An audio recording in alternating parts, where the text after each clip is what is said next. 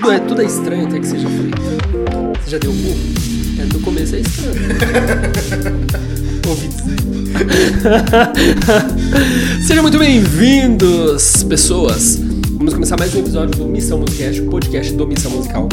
E hoje com a presença ilustre. E caralho, o cara mais difícil na bater agenda do que se eu estivesse entrevistando a Anitta, velho. Puta que pariu, velho. Meu grande amigo, Ti... cara. Qual o nome que a gente vai colocar aqui? Tiago Fioravante? Ah, Tiago Fioravante. Acho que eu nunca te chamei de Fioravante, Não. né? Também conhecido como Diabolim, Leão, Leãozinho. isso aí é mais comum. isso é mais comum. Enfim, hoje, ó, a gente se conheceu em 2006. O ano eu não lembro, eu lembro da. Tinha 15, 14, 15 É. anos. Então vai ter muita coisa pra gente falar, não tem roteiro isso aqui, vamos só. Muita história pra contar. Muitos PTs. Né? Tá de boa de gravar? Tranquilo. Tranquilo, eu acho. Tranquilo, o Primeira cara tá vez. tremendo por baixo. Primeira vez. Divertidamente tá gritando lá, não, não. Primeira vez que eu faço aqui. Mas é legal. Mano, Experiência nova. Tô muito feliz da gente estar gravando. Aliás, já faz tempo, né, que eu tô falando pra você que eu queria gravar. Sim, sim. E vamos que vamos. Como anda a vida? Muito bem. Muito corrida pra variar. Mas muito bem. Trabalhando muito. É, você quer dizer o que você faz? Prefere não dizer? Não. Hum. Mas sua vida tá corrida agora? Ou. Porque eu me lembro quando você morava fora. Mano, você morava fora e parece que a gente se falava mais. Sim. E era mais tranquilo a minha vida. É louco. É, é contraditório, mas era mais tranquilo a minha vida. Quando eu morava fora, porque eu tinha mais tempo livre. A forma como eu organizava os meus dias e as atribuições que eu tinha durante os meus dias permitia que eu tivesse mais tempo livre. Hoje eu tenho uma carga de trabalho maior e durante o trabalho eu não tenho tempo livre. Então é mais complicado. Acabou a moleza. Acabou. Planos. Você sabe que você. é, às vezes eu falo sobre grana, sobre dinheiro. E eu comento que eu falo, ó, eu conheço alguns milionários. Mas tem um amigo meu que é o emergente, tu sabe, tipo, braço direito ali, que nós tá vindo junto. A estrada é longa e tamo vindo. Como tá, cara? Co- Como, Cara. que. Porque isso já mudou muito. Eu me lembro Porra, que. Mas mudou pra caralho. Me lembro que quando eu era. Eu posso falar caralho? Pode. Eu me lembro que quando era em 2000 e, 2000 e, por volta de 2020, 2010, eu lembro que você tava muito sangue no olho. Sim. Era na época da Atento. Tava muito sangue no olho. Mas eu fui até o casamento. Tá vendo? O casamento acaba! Mano, brincadeira. Por quê? O que, que mudou, mano? Cara, lembra que a gente tava conversando de marcar de vir pra cá? Uhum. De fazer essa gravação. E você falou, colocou um, um título, eu não sei como que você vai dar o nome disso.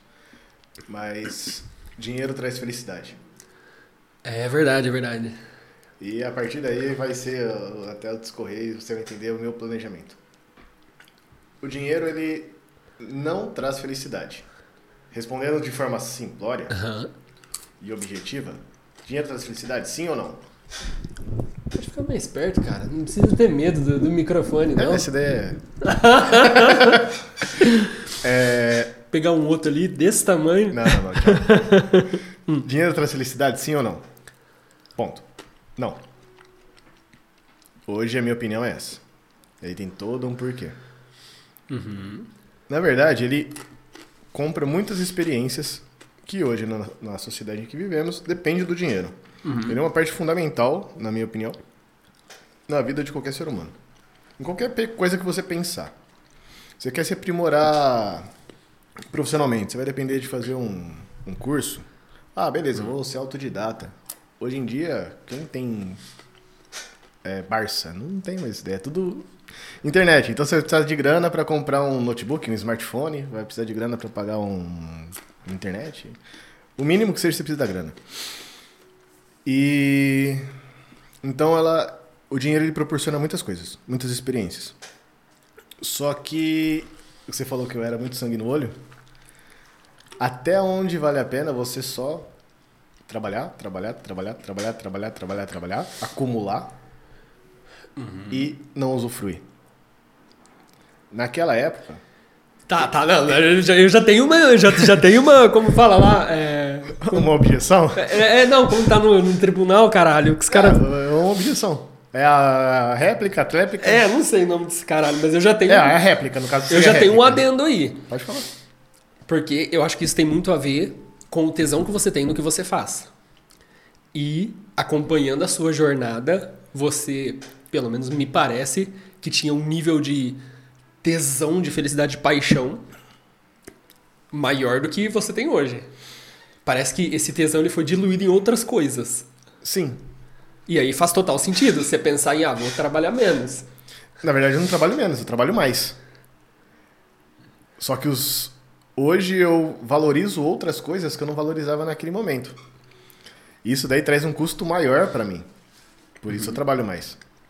Para poder manter a, a minha jornada e ainda assim usufruir com os prazeres que eu tenho na vida de viagens, de de rolezinho, de restaurantes, essas coisas. Qual foi a viagem mais da hora que você fez? A última, da Colômbia. Na Colômbia. Foi do caralho. É a muito gente da hora. começou a conversar sobre isso, né? Começamos. Foi a experiência mais da hora que eu tive em relação à Pera, viagem. pra quais lugares você já foi? Colômbia? É, o resto foi Brasil. Uhum. O estado de São Paulo, né? O litoral e cidades do interior do estado de São Paulo, Minas, Mato Grosso. Nordeste? É, Nordeste foi Bahia, umas três vezes eu fui para lugares diferentes. Natal, Alagoas, Pernambuco, Paraíba. Caralho. Aí Rio de Janeiro eu fui algumas vezes, que eu sou. Me apaixonei, eu tinha um puta de um preconceito com aquele lugar. Pra quem ficou curioso, gente, ele é motorista da Cometa. o cara já foi pra tudo quanto é lugar, velho. E aí eu tinha muito preconceito O cara com é piloto de avião. E hoje eu não tenho, é um lugar maravilhoso. Rio de Janeiro. A cidade do Rio não tem nada que agrada a mim, Uhum. Que eu não teria a experiência fora da cidade do Rio. Agora, as cidades menores ali, né, do interior do estado, litorâneos, região dos lagos, aquele lugar é maravilhoso. Mano, o céu mais bonito que eu já vi na minha vida foi no Rio de Janeiro, cara. Eu me lembro que eu saí lá do, do AP que eu tava. Eu cheguei meio correndo, sabe? Eu fui pra um evento de investidores, tal, pra apresentar pitch, pra, pra captar investimento por missão. Mano, eu me lembro que no dia seguinte, a hora que eu acordei assim, que eu olhei, falei, cara, um tom de azul que eu nunca tive. Falei, Ribeirão, não tem isso aqui não. Nossa, que céu lindo, cara. Não tem. Ribeirão é bem estranho, né? Eu acho, pelo menos.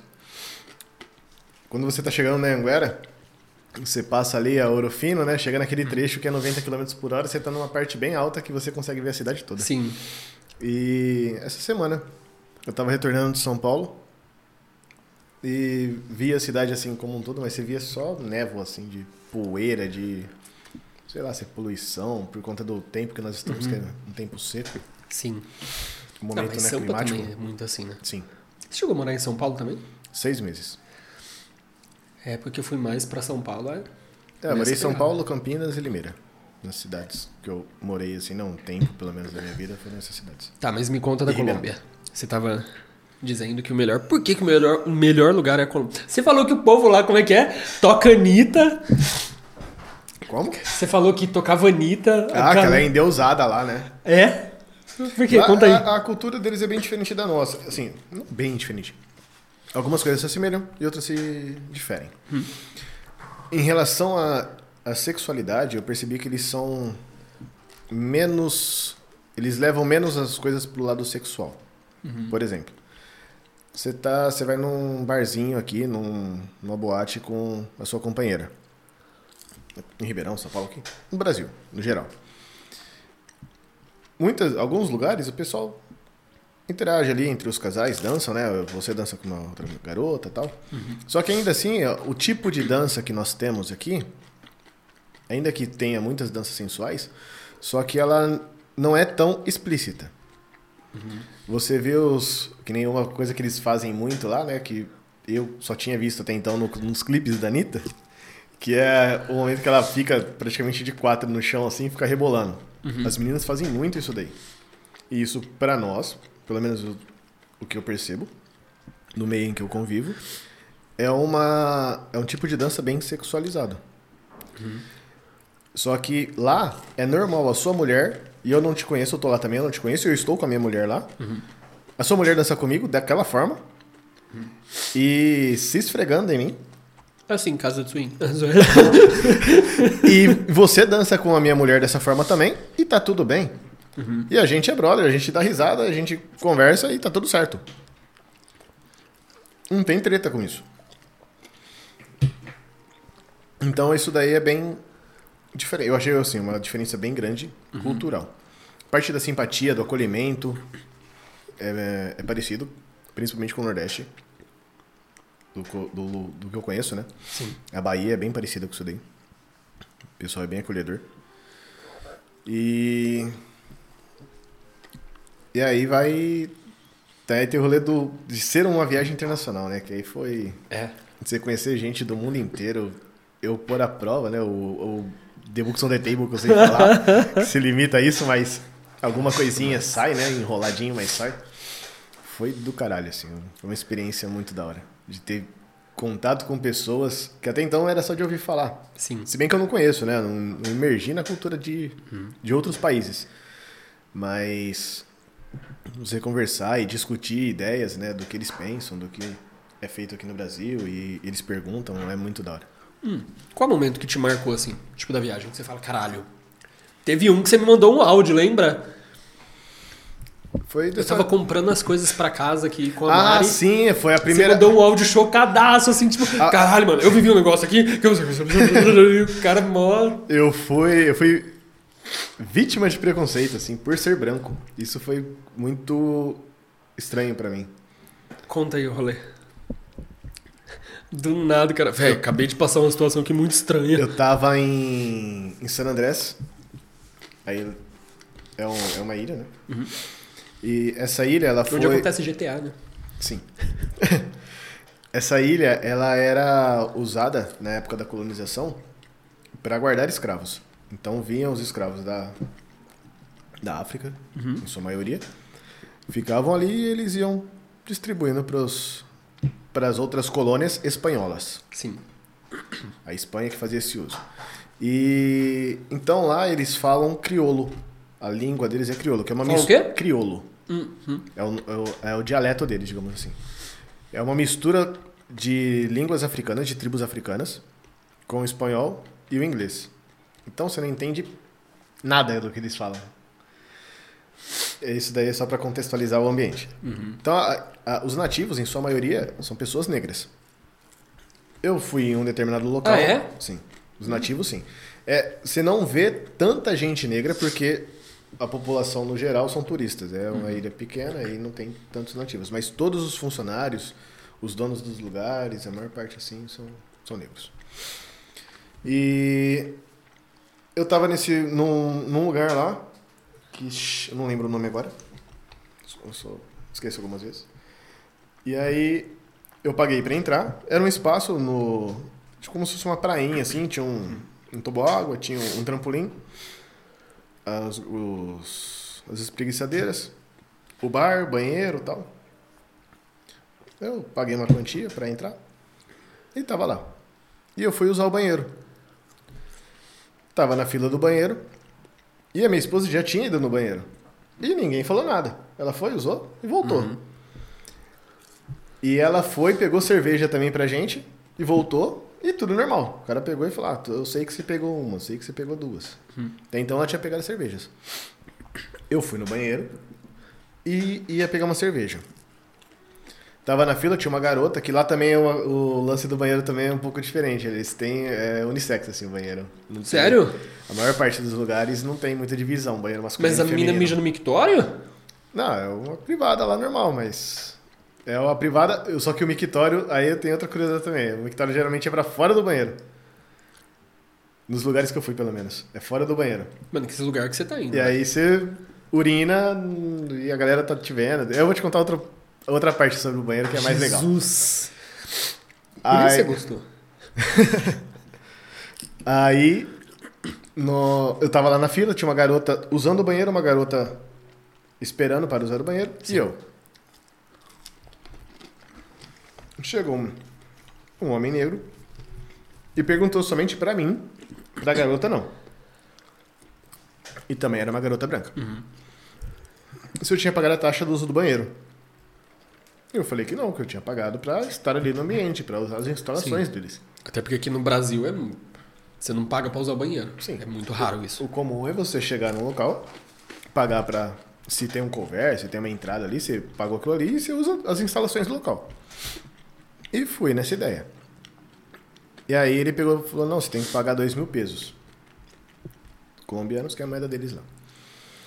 Eu peguei e falei: ah, mas eu não paguei. Ele falou, aí eu não, mas eu não, também não debati com ele. Eu falei, ah, tá bom, tenho que pagar. Na minha cabeça, né? Tá bom. Não sabia. Só que ele já emendou, ele tava indignado de eu estar ali sem pagar. Ele falou, porque o negrão aqui não tá pra, pra limpar a bosta de branco.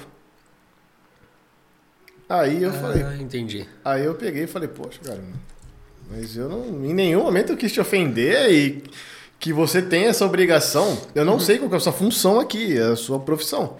Se a sua profissão for a, a sua função Querido, eu aqui, só queria mijar. se a sua função for da limpeza, automaticamente você vai limpar o banheiro, mas Sim. não porque é o branco, o negro, o amarelo ou o azul, é porque é a sua, a sua atribuição aqui, você foi contratado para isso. Sim. Mas eles têm essa visão, essa diferença assim com, com os brancos. Entendi. E foi a primeira vez que eu, que eu senti isso, foi muito louco. Será que é pra um rolê, tipo, por conta da carga histórica, saca? Por exemplo, uma vez, uma, uma pessoa que, que já foi pra Alemanha algumas vezes me falou que a- na Alemanha é meio que o reverso. Tipo, a Alemanha foi tão taxada na época da Segunda Guerra Mundial por conta do Holocausto, etc., que a Alemanha, pelo menos pelo que ela me falou, a galera tenta ser muito cortês, assim, sabe? E muito respeitosa com tudo. Justamente por conta dessa carga de, sabe, já ser meio que visto de uma forma, eles querem mudar essa imagem. Será que tem algum rolê assim? Como você falou? Porque É, lá era a uma- parte histórica, né? É. Eu acredito que sim. Nós fomos em uma outra ilhazinha que era pertencia ali ao arquipélago, né? E digamos que tivesse um dono lá, ele não é o dono, só que só ele que tem um comércio ali, só é um comérciozinho, não tem casa, não tem nada, é um comérciozinho, um barzinho, vende alimentação, bebidas. Sim. Tem uns banquinhos lá. E o cara fala que ele não é colombiano. Porque que ele é criolo. Porque ele depende do turismo e ele diz que ele não recebe nenhuma assistência do de ninguém, assim, não tem incentivo, não tem nenhum tipo de nada assim Da Colômbia. da Colômbia. Do estado ali. É só, é, tipo, é ele na cabeça dele, né, pelo menos. É ele Deus. Se ele não fizer nada por ele mesmo, ele vai definhar. E aí ele tava contando também que na escola, no período escolar, na alfabetização, eles, como eu disse, né, tem, eles têm a língua dele crioulo. Só que as professoras, que em sua maioria são brancas, repreendem os alunos que falam crioulo. Nossa. Porque eles falam a, a língua deles ali é espanhol. Então, quando elas veem ele conversando em crioulo, né, com outro aluno, eles são repreendidos para que eles falem em espanhol. Então, eu acredito que tenha, tenha a ver. Eu não, assim, eu me choquei a minha e eu na minha realidade. Sim. Mas eu compreendi a realidade dele. E eu não julguei ele por ter feito o que ele fez. Só que eu estranhei ter sido vítima. Só que isso é contraditório, né? Porque se fosse um negro sendo. eh, eh, sendo ou qualquer outra, Sim, sim. outro, qualquer outra mi- minoria, eu acho.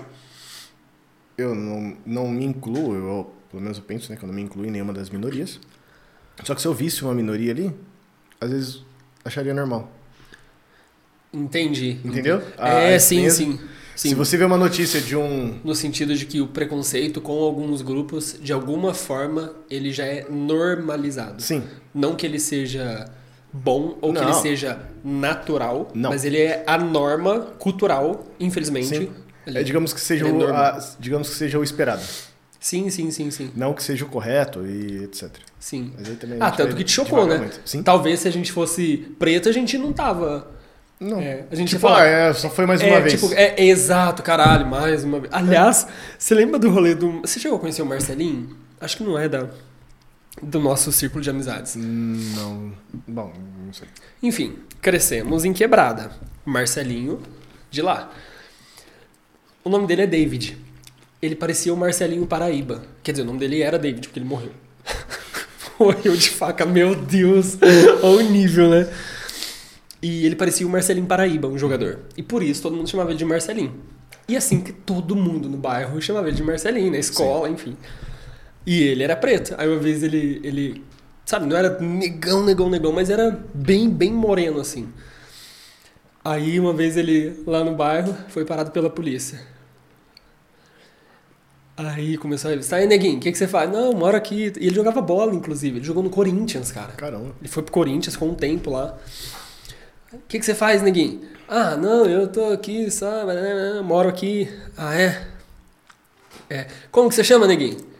Meu nome é David, senhor. ah, é? É. Cadê teu RG? Ah, tô sempre, eu só saí pra ir na casa do meu amigo, tá limpo. Ele devia ter, acho que uns 18, 19 anos, talvez um pouco mais, mais novo. Ah, é? É, o que, que você faz? Não, eu estudo, tá, beleza. Aí passou um moleque, fudeu, hein, Marcelinho? Já começou a tomar tapa na orelha, certeza. Velho. Qual que é seu nome? É David, senhor. Meu Deus. Caraca, ia até explicar. Aí ele foi pra... pra... Assim, já, nesse, Delegacia. nesse, nesse ponto até teve. Você lembra de como eu era, né? Quando nós nos conhecemos. Não, Aham. quando eu, eu já era cabeludo. Quando eu tava começando a crescer meu cabelo, né? Se não, você já era cabeludo. Quando a gente se conheceu, Já? você já era cabeludo. É verdade, comecei a deixar cabelo crescer. Tava na oitava série. Mas, enfim. Por ser cabeludo. Eu, eu fui abordado uma vez. Inclusive, indo, tava junto com o Renanzinho. indo pra academia. O Renanzinho, que é um outro amigo nosso, que é branquelo, parece leite. Sim. Que, aliás, andava com o Marcelinho, a gente chamava os dois de ioiocrem. Muito bom. Mas ele. Nós estávamos indo pra academia. A gente tava uns cinco moleques assim, indo. De bicicleta. E aí a gente foi parado pela polícia. Fez a abordagem normal. Só que o, o policial que me abordou, ele só encanou comigo. Ele falou, cadê a maconha? Eu falei, não fumo. Cadê a maconha? Eu falei, não tenho. Eu tô indo pra academia, eu não fumo. Eu sei lá qual idade eu tinha, uns 15, 16 anos. E né? você já era bombadinho, né? Não, um pouquinho. Parecia um, um bulldoguinho. Não, mas pra nossa idade, Sim. eu já todos um moleque magrelo, parecendo uns grilos. Você sempre foi mais troncudinho. É. Você chama, chama de parrudinho também, né? É, parrudinho. Olha o parrudinho aí. E, e aí ele encanado que eu fumava maconha. E eu acredito que era por causa do, do cabelo que eu usava. Touca. E aí eu usava vários colares e pulseiras, Nossa, é verdade. Caralho, velho. E aí eu tava tudo naquele estilão, ele falou... Porque realmente, hoje eu olho e falo, nossa, eu era um maconheiro. Não, não, mas, mas você era muito mais roqueiro do que Sim, um estereótipo sim. de maconheiro. Sim. Porque, cara, eram umas correntonas de prato, umas É, era bermudas, uns- tudo- era umas camisetas de doidão, né? banda. É, e não era tipo Nat Roots. Não. É, eles eram umas Era. coisas meio... Só que aí ele encanou com isso daí. Daí eu fui conversando com ele, aí beleza. Se resolveu. Só que assim, ele, ele julgou num Uhum. primeiro momento. Às vezes pela minha aparência ou não. Sim. Mas mesmo isso não foi tão chocante pra mim quanto a situação da, da Colômbia lá. que eu acabei de narrar.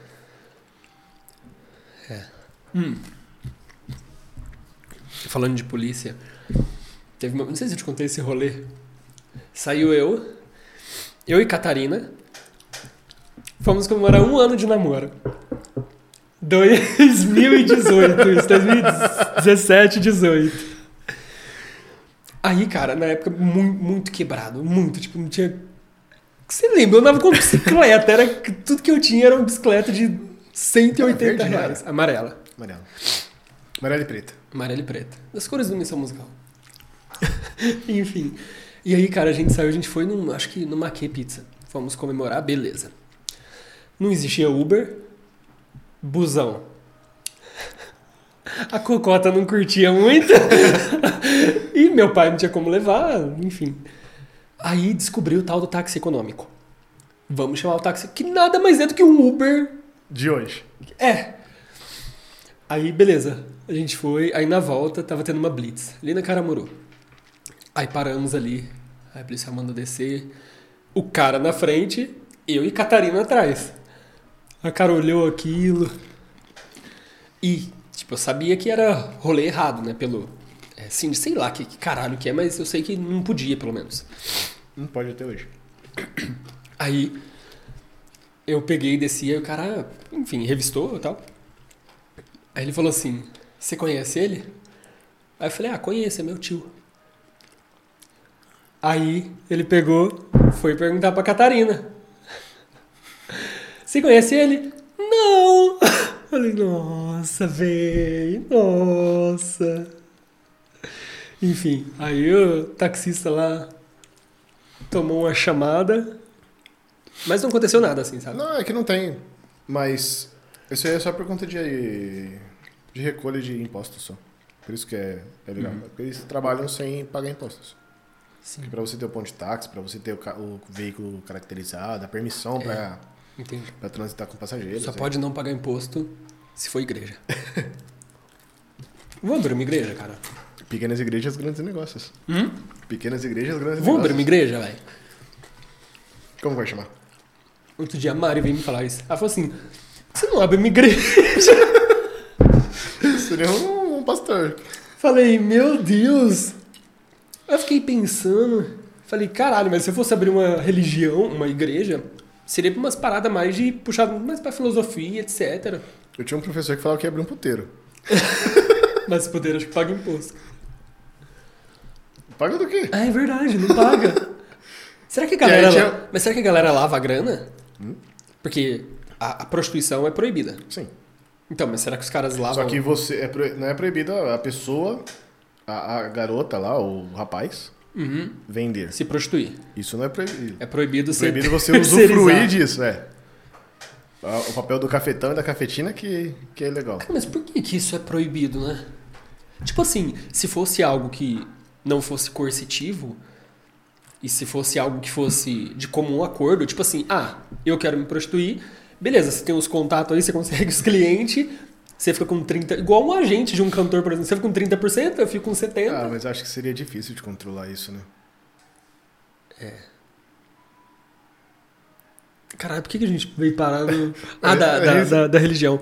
E a Mari falou, por que você não abre uma religião? Eu falei, caralho, mas seria muito... E disse Platão, irmãos. mas seria uma boa. Não, mas é, é da hora. Mas voltando lá no começo do assunto, Hum. Do, do que eu mudei. Uhum. Então era muito sangue no olho. E hoje eu penso em usufruir da minha vida. Hoje eu tô com 32 anos. E a questão não é nem a idade produtiva, que você consegue produzir até a morte. De alguma forma, alguma coisa você cons- Sim. consegue. Mas se você tem uma limitação física, você consegue. Enfim. Arrecadar grana, arrecadar dinheiro Sim, sim. recursos.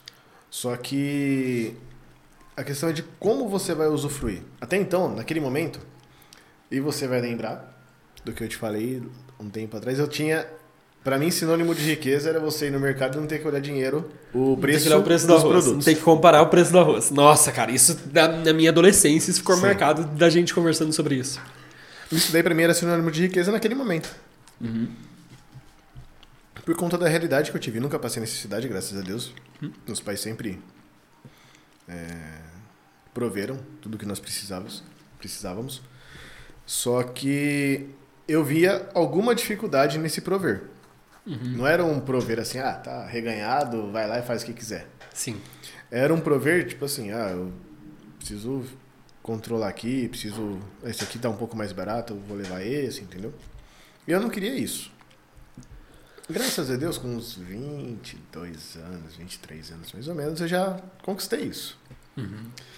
Só que a partir dali eu falei, poxa, mas eu já conquistei isso, mas é só isso. Não que é só isso. Eu sei que pra realidade de muita Sim, gente sim, sim. Não, mas eu te é muita coisa. Só que na hora que, você, que eu cheguei naquilo, eu falei, poxa, é só isso.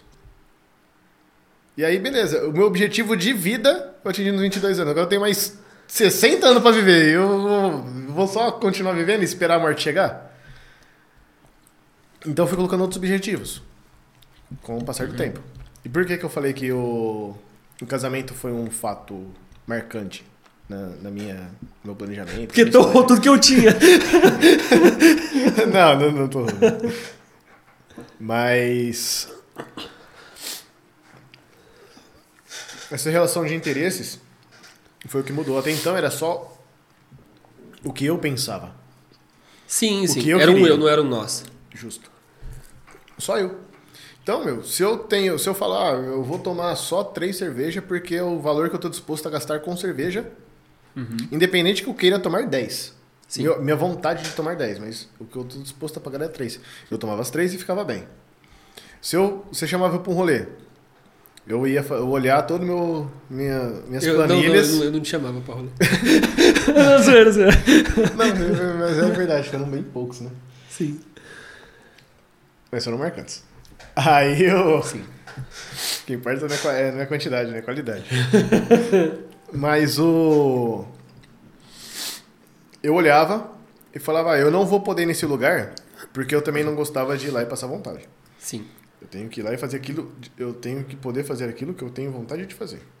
Se eu não tiver, se eu não for nessa condição, já nem eu fico em casa assistindo, na época não existia Netflix, mas ficaria, sei lá. Ouvindo Fazendo qualquer Media coisa. Player. Isso. Navegando na wall. Isso, no, no chat da UOL, sei lá. Fazer qualquer coisa da vida.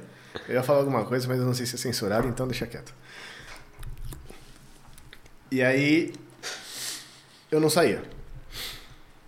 Quando você passa a ter interesse de uma outra pessoa, pode gerar conflitos. Então, a partir dali, a gente foi repensando, eu fui repensando muitas coisas. Eu acredito que eu levei ela a repensar também muitas coisas. Você acompanhou parte do que eu relatei pra você. Você conheceu ela, acho que a gente já tava. Foi no casamento, né? Que você conheceu ela? Não. Você conheceu antes? Mas você não teve convívio com ela? Não, não. Sim, Aliás, conhecer. você namorou pouquíssimo tempo, não foi? Foi, Até um casar. ano. Um ano e alguns meses. Menos de um ano e meio. Quanto tempo de quando você a conheceu até você ter casado? Eu conheci ela em outubro de 16. Conheci ela em outubro de 16. Se casou em 18. Comece- E casei em abril de 18. Mais de 18. Mas aí o de namoro Sim. teve. Foi. Depois. Depois de outubro de 16. Mano, pera aí, só um parênteses que eu preciso perguntar isso. É é uma questão pessoal.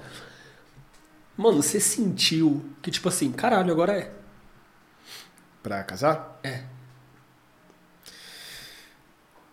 Nossa, joguei o cara na fogueira, mano! Que amigo cuzão, cara! Eu juro que eu esperava outra resposta, mas sabe qual que é o rolê? Por que, que eu tô te Ah. perguntando? Mano, você sabe, namorei 11 anos. Sim. Tive outras, outros relacionamentos. Cara, agora. Mano, eu tô com a Mari e eu falo, é isso aí, cara. É, é, é isso.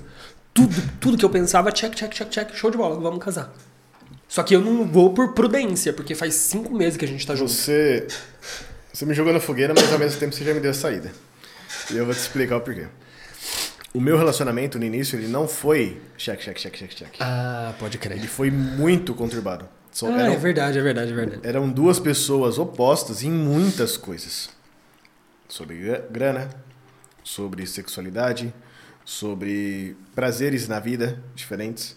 Sim. Tipo, os- o, o maior antagonismo. Ela é pagodeira, ela era roqueiro, mano. Tipo, já não bate, entendeu? Os rolês dela era outra vibe, dif- totalmente diferente da minha. Eu prezava por qualidade e ela não tava nem aí. Ela, ela tipo assim, ela... Foda-se onde ela tá. Uhum. Ela prezava muito no relacionamento das pessoas. Tipo assim, a galera que eu tô é da hora, a gente tá se divertindo.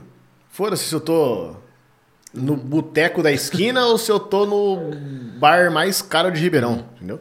Sim. Eu já prezava por outras coisas. Nós tínhamos. é, nós conversávamos e abordávamos as coisas de formas totalmente diferentes. Nossa, Eu- ter sido muito. Eu conver... eu, você sabe, eu, eu nem gosto de conversar, eu nem gosto de falar, nem gosto de pensar, nem gosto de discutir as coisas. E ela não tinha, e ela falava, falava, não, eu tenho preguiça de ficar fazendo isso daí. Então foi muito chocante. Por isso que eu não tive isso. Só que é- hoje eu tenho. E eu não sei o porquê.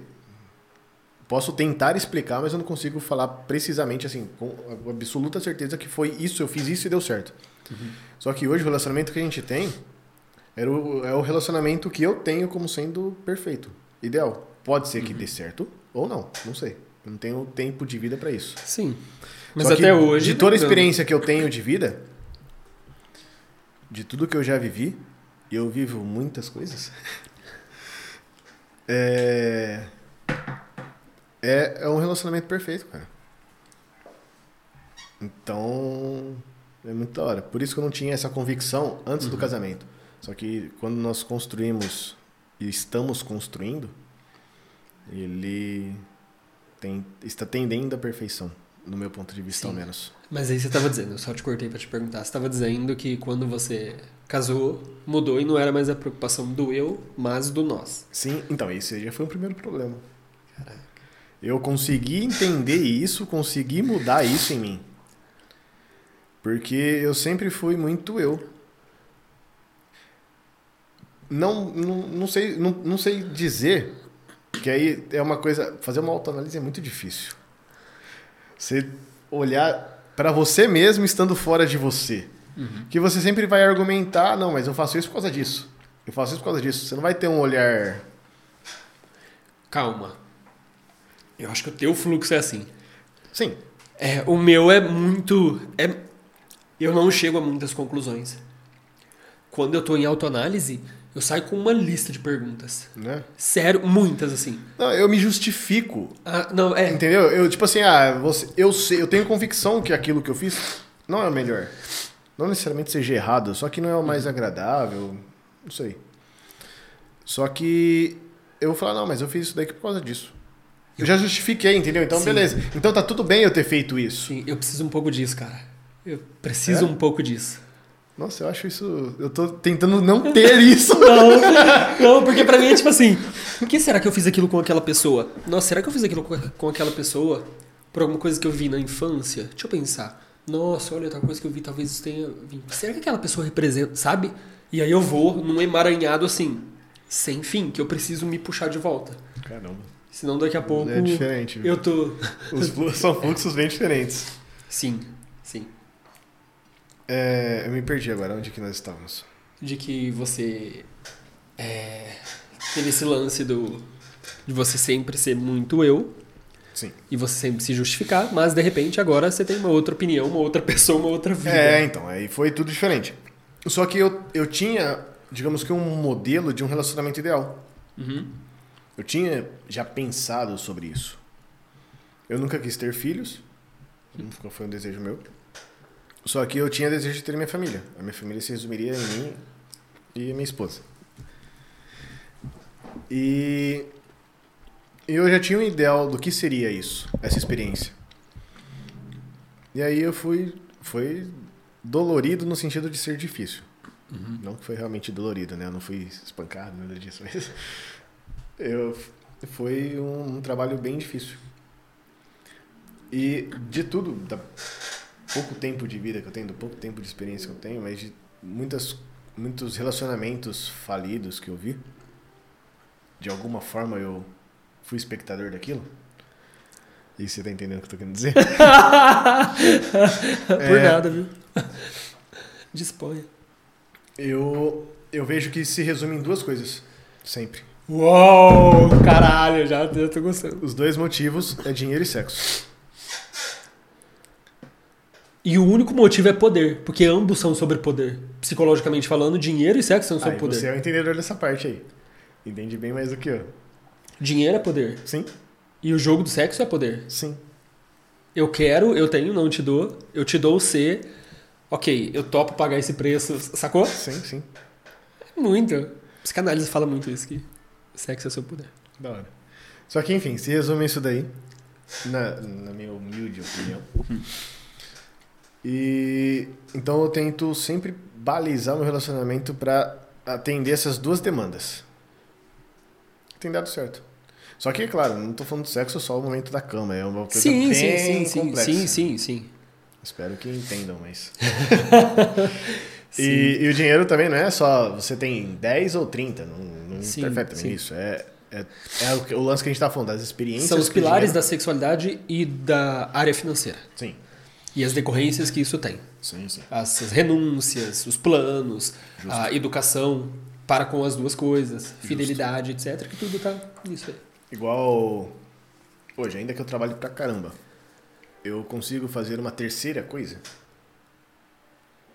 Consigo. Você conseguiria fazer? Conseguiria. Entendi. Só que aí eu esbarro. Eu quero pagar o preço para fazer essa, essa terceira ah, coisa? Saquei. E até onde eu quero pagar? Que é o lance que eu falei, dos interesses. Se fosse há alguns anos atrás, eu tô casado há quatro anos, então há cinco anos atrás. Caralho, quatro anos. Se fosse cinco anos atrás, eu iria. Eu teria umas quatro fontes de renda. Hoje eu tenho duas que são as duas que eu sempre tive. Uhum. Né? Desde quando eu comecei a trabalhar. E eu teria mais, porque eu teria focado só nisso. Sim. Agora eu vejo outras coisas. Se eu tiver uma terceira fonte de renda, eu vou ter, vai me demandar tempo. Uhum. E esse tempo eu vou ter que tirar de algum lugar. E só me resta tirar da minha família, então do meu convívio com a minha esposa. Sim.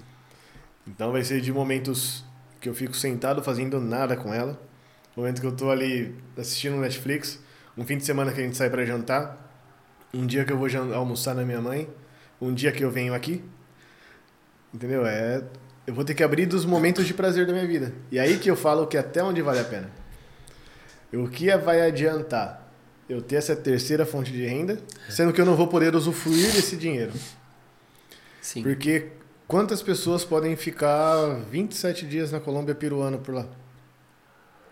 Uhum. São é, um número bem restrito de pessoas. Ou, galera, ou uma galera que tem muita grana, que não é o meu caso também, que uhum. fique claro, mas que tem uma grana absurda e fora-se, ela faz o que ela quer da vida dela. Mas uma pessoa que ela é assalariada, é difícil ela conseguir ter tanto tempo disponível. Mano, mas você sabe que, que isso é uma coisa curiosa, né? Porque assim, como eu comentei, hoje, enfim, por conta da vida, dos caminhos, é, tem muitos contatos de pessoas que quando sentam na mesa o papo é sobre milhões, saca? Uhum. E com negócios e tal, e, para, e falam de riqueza, não riqueza. O pensamento está no outro patamar não é o pensamento de baixo falando de milhões. É o pensamento falando das coisas do cotidiano. Sim. Só que as coisas do cotidiano são no âmbito de centenas de milhares e milhões. Mas é muito curioso porque toda essa galera empreende. Você é muito fora da curva no sentido de, igual você falou, assalariado. Cara, você me lembra Augusta. Porque a Augusta. É que eu nunca tive esses papos com ela, então não vou conseguir Augusta, entender o porquê. Mano, desde. Tipo assim, ela começou a trabalhar com 14 anos. Ela guardava muita grana. Guarda, muita. Ganhava, sei lá, 300 reais. Ela guardava 150. Sim. Uma porcentagem muito grande do que ela ganhava. E ela foi guardando, guardando, guardando, guardando, guardando. E, e, veio, sabe? Sim. Então, tipo assim. Só que é muito raro, porque geralmente a galera que. Quem empreende precisa entender sobre negócios, sobre finanças, precisa entender sobre negócios. Uhum. Para o negócio dar certo, você precisa entender sobre finanças. Sim. A hora que você entende sobre finanças, naturalmente você começa a setar um modelo de vida com prosperidade financeira. Ou seja, você ter fechar no positivo e cada vez maior e acumular isso para elevar para outros patamares. Quando você não está nesse game, quando você é assalariado, e se você não teve isso em casa, pelo menos foi. Acho que o teu caso também foi igual ao meu, no sentido de educação financeira, Sim. de não ter tido. Tipo, você não aprende isso, tá ligado? Você ganha parcela no cartão e vai vivendo, e vai embolando, sabe? Sim. Na rodinha do rato e vai, vai, vai, vai. É o mais comum de ver. Hã? É o mais comum de ver. Sim, sim, não tem uma perspectiva de sair. Não. E tanto que é educação financeira, porque assim, a pessoa com salário mínimo vive assim. A pessoa com 10 mil, ela vive assim, sim. do mesmo jeito. É, a ideia obviamente, que você falou, né? Ela ganhava 300 reais e guardava 150. Se uma, ela ganhava 300. Se uma, ganha, uma pessoa ganha 300 mil, se ela guardar 150 mil, uhum. ela está guardando os mesmos 50%. Sim. Só que o montante de dinheiro é uhum. bem diferente. E proporcionalmente, ela vai ter uma vida, para quem está olhando de fora, mais confortável do que a pessoa que ganha o salário mínimo. Só que ela. A ideia é a mesma. Sim, sim. É claro, ela vai poder. O, ela comprar um carro de 100 mil não vai afetar, às vezes, o dinheiro. O, a fortuna dela. Às vezes a pessoa não mora nem numa casa de 100 mil. Hum. Quem dera ter um carro. De qualquer carro. De qualquer valor. Entendeu? Mas ela tem uma mentalidade igual. Só que. Eu até tava. Eu vim pensando, quando você me falou do tema, eu pensei em algumas coisas que poderiam ser interessantes né, de eu falar. Uhum. E o que eu penso assim, e eu falo, inclusive quando eu tava o último curso, né, que eu fiz, que não é na área de finanças, Uhum. é na minha profissão. Mas eu tive que falar com outras pessoas que estavam iniciando na profissão. E eu fui falar sobre finanças. E foi o que eu falei para eles. Quanto mais rápido você começar, quanto mais cedo você começar Uhum. em relação à sua idade, mais rápido você vai usufruir. Parece que é aqui dentro, né? que bagulho louco. As mano. portas são. As, as paredes são muito finas. Caramba. Você tem que ver o que eu ouço, cara. É, é real. É real. É real. Eu, eu ouço as frases sendo ditas. Que legal. Interessante isso. Sério. Sério, uns tapas que quase eu falo. Ah! É interessante isso daí. É outro E rolê. pior que meu quarto faz parede com o quarto do caso do- dos, dos vizinhos. Da hora. Hum, top. Interessante. Faz uma portinha. Falei pra Mari. Começar, começar com uma furadeira, fazer um. Oh, desculpa, sem querer. O. Caralho, eu me perdi de novo. Que você tava falando com o pessoal da profissão e tava explicando. Mais rápido você vai atingir os seus objetivos. Hum? E não é porque. Assim, em, você começou com 20 anos, em 10 anos você vai atingir um patamar X. Uhum. Você começou com 45, com 55, você vai ah, atingir o mesmo patamar, fazendo tudo igual, tudo igualzinho. Você vai atingir a mesma coisa do que a pessoa que começou com 20 até os 30. E os do 45 até os 55. Vai ser igual. Só que essa pessoa que começou com 20, quando chegar nos 55, ela vai ter 45. Ele começou com 20, 35 anos de, de trabalho. Esse trabalho, cons- essa construção. E se você fiz, se você começar a fazer contas, gráficos, você vai ver que o crescimento ele é exponencial. Ele vai aumentando e quanto mais você tem, mais você ganha. Quando você, se você não tiver tempo de vida para enriquecer, e isso eu tô falando da questão do assalariado, tá? Sim. Você não vai conseguir chegar em determinados patamares que às vezes você teria vontade. Uhum. Diferente do empreendedorismo, que é a beleza do, do rolê. Sim. Você trabalha. Pode ser que você trabalhe, sei lá, um ano. Depois de 365 dias você dormiu. Uhum. No 366 dias você acordou, milionário. Uhum. Ou pode ser que você trabalhe 30 anos e esse dia não chegue pra você. Uhum. Sim. É possível. Sim. É, é a beleza, só que é o que eu- é um jargão, né? Que não existe almoço grátis. Sempre tem um risco.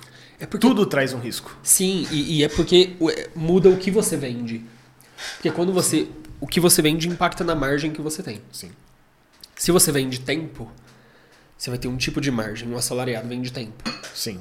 Você precisa ser muito especializado, mas absurdamente especializado para você vender seu tempo num valor muito alto. Cristiano Ronaldo, Neymar, vendem tempo também. Sim. Eles vendem uma função dentro do tempo de 90 minutos. Enfim, não é só 90 minutos, mas enfim. É artista, por exemplo. Tanto que um show tem tempo. Só que, caralho, pra você chegar nesse nível de especialização pra ser a referência, É muita... é muita coisa. É, e no empreendedorismo, é, você consegue ter esse, esse range, né, o crescimento da margem, porque você vende uma coisa que é muito mais fácil você Sim. escalar, né? E, e quando eu digo empreendedorismo, não é nem pensando, ah, desenvolvi uma startup e vendi, estou bilionário. Não, não, pensando, você vai lá, você compra um pacote de, de bala, sacou? Você compra uma caixinha de house e paga 15 reais. Sei lá, vem 30 house, você vende cada uma 5 reais. Já é, olha a escala disso. O que o empresário faz é isso. Sim. Um, um determinados produtos. Só que você empreende. Você acredita que enxergue o risco que isso traz. Que você pode ganhar tudo, pode ganhar nada, pode ganhar mediano. Uhum.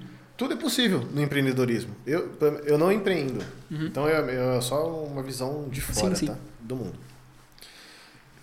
E aí isso aí eu tenho pra mim, dentro do que eu faço de investimento, que o ganho é proporcional ao risco. Sim, sim. Assim como a perda. Por que, que se ganha tanto empreendendo? É proporcional ao risco que ele tem. Porque quantas pessoas. Porque senão todo mundo seria milionário. Vou empreender, vou ser milionário. Eu tô falando do meu ponto de vista. Sim, sim, sim, sim. Se você tem que acertar naquilo que você está fazendo de alguma forma. Empreendedores, você pode até. Eu imagino que você tem até alguns números para falar, eu não tenho nada disso. Mas o número de empreendedores que tem no Brasil, o número de, de pessoas ah, que chegaram nos seus milhões que são empreendedoras. E ver a proporção do número que chegou e do número que empreende, que tenta chegar. Eu imagino que seja uma proporção não muito grande. Eu imagino. Uhum. É suposição somente.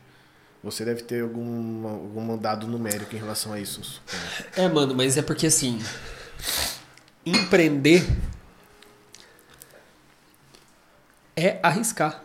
Sim? Literalmente. Você procurar no dicionário o que é empreender, é você iniciar e construir algo, Sim. sacou? E não somente no sentido de financeiro, sim, é um, é, é um risco financeiro também, mas no sentido de que você está criando alguma coisa. Por mais que às vezes o teu diferencial não seja o produto em si, pode ser entrega. Netflix, por exemplo. Mudou a Sim. entrega só. Uber, mudou o modelo de negócio, mas você Já pagar existia. pela locomoção já existia, sim.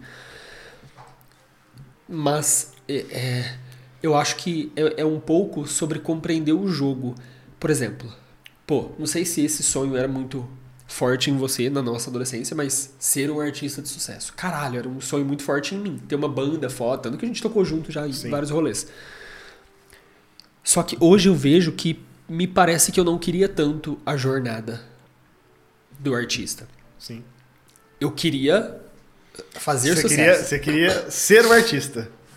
Você, eu queria dormir e acordar e falar, agora eu virei artista. É, exatamente. Eu queria o, a, a, a- o bônus, mas não queria o ônus. Sim. E no empreendedorismo eu acho que é um pouquinho igual. Se você pensar, por exemplo, ah, eu quero o bônus. Qual que é o bônus? Vendi o meu negócio por bilhões e estou milionário ou bilionário. Aí você tá enrolado. Porque se você entende o jogo, e por mais que você tenha isso, legal, se chegar lá é massa, mas a hora que você gosta. A hora que você gosta da pista, o pódio é meio que consequência, tá ligado? Sim. E se você tiver uma educação financeira, e quantas vezes, por exemplo, a gente já não conversou de eu falar, caralho, mano, nossa, vi mais uma coisa aqui que eu ajustei que eu não tava vendo. Hoje eu falei uma coisa pra Mari.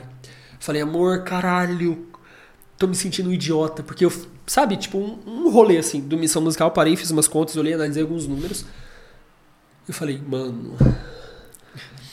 Tipo assim, o baldinho tá aqui, né? Um furo desse tamanho no balde e eu não vi. E eu falei, caralho, como que eu não vi? Como que eu não vi isso antes, sabe? E é o rolê. Sim. Beleza. Tampo esse furo agora e continua. Ah, vai ter vai outros. E assim vai. Só que eu- foi o que eu quis dizer.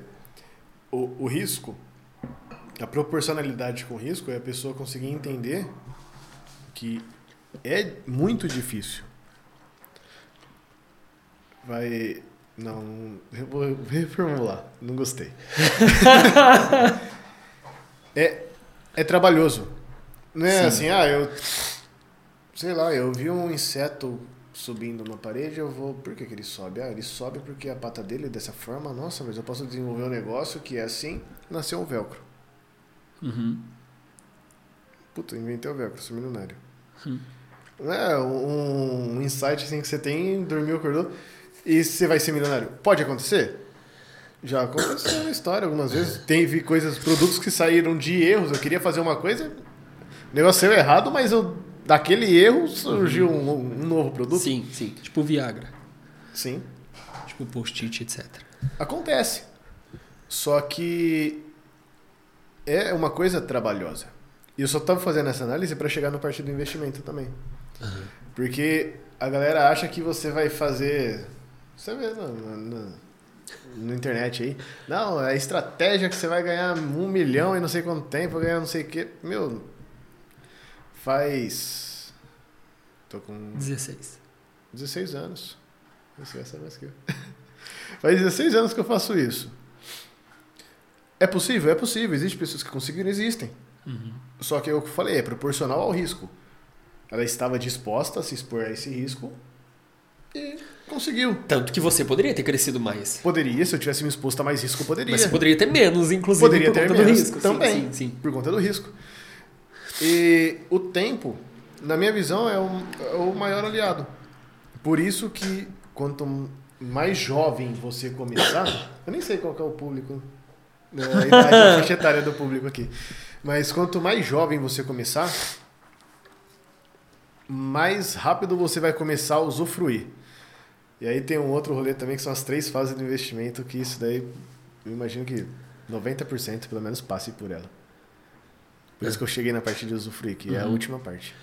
Só um parêntese sobre esse rolê. Sabe o que eu acho que é a diferença, mano? Que pelo menos eu vejo. Já fui assalariado e hoje empreendo. Um bom tempo já empreendo. Um bom. É, empreender desde sempre. A diferença é que às vezes tinha um projeto em paralelo que eu trabalhava em algum lugar, enfim. É. Eu não sei se é mais trabalhoso, cara. Eu não sei se é mais trabalhoso empreender. É mais autônomo. Literalmente. Entende? Porque, por exemplo, esse, isso que eu falei, de você ir lá no mercado, comprar as balas e vender no semáforo. Mano, faz as contas. Se você fizer as contas, comprar água e vender no campo de futebol.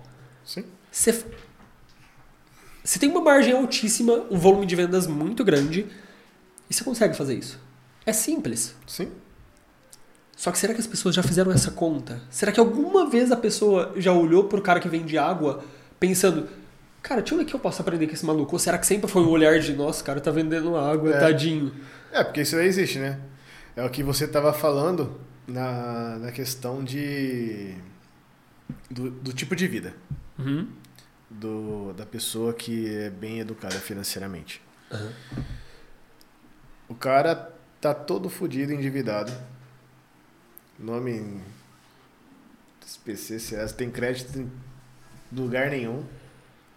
Só que o cara tá com um relógio bacana, uma roupa bacana, Uhum.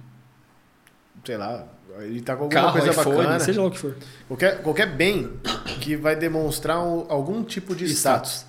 Que tem alguma simbologia ali social. E é o que a galera não teórica, geralmente, né? Não valoriza. Tem alguma coisa de errado? Você fala, puta, eu sou um apaixonado por carro e eu quero ter um carro. Sei lá qual carro, eu não sou muito fã de carro. Mas se é um apaixonado por aquilo, faça aquilo a sua paixão. Eu sou apaixonado por viajar. Se eu falar, se eu for parar pra pensar quanto que eu gastei em todas as minhas viagens, eu corto expulso, falo, ah, agora fodeu tudo. Aí. Entendeu? É uma grana que às vezes se eu for lá pra uma pessoa que não liga, vai falar, "Ô, você é louco, cara, você gastou, você foi lá, gastou essa grana toda, você foi, passou 10 dias, voltou, acabou. Morreu. Você podia ter ficado ali e tá com essa grana. Ficava 10 dias assistindo Netflix, via as fotos do lugar que você queria ver e tava tudo certo. Sim. Então é, é muito relativo. E isso eu não tinha também naquela época que eu era sangue no olho. Essa, esse, esse ponto de vista. Eu não. Tipo, era, o meu era poupar, poupar, poupar, poupar, poupar, foda-se. Foda-se tudo. E. Então, meu, se você tem uma paixão, faça. Só que eu procuro economizar, eu procuro poupar ainda, só que naquilo que não é tão importante. Aquilo que eu não valorizo, que é diferente do preço e valor. Se Total. aquilo tem valor, pra mim, e tem um preço elevado, vai fazer sentido eu pagar aquele preço, porque é valoroso para mim.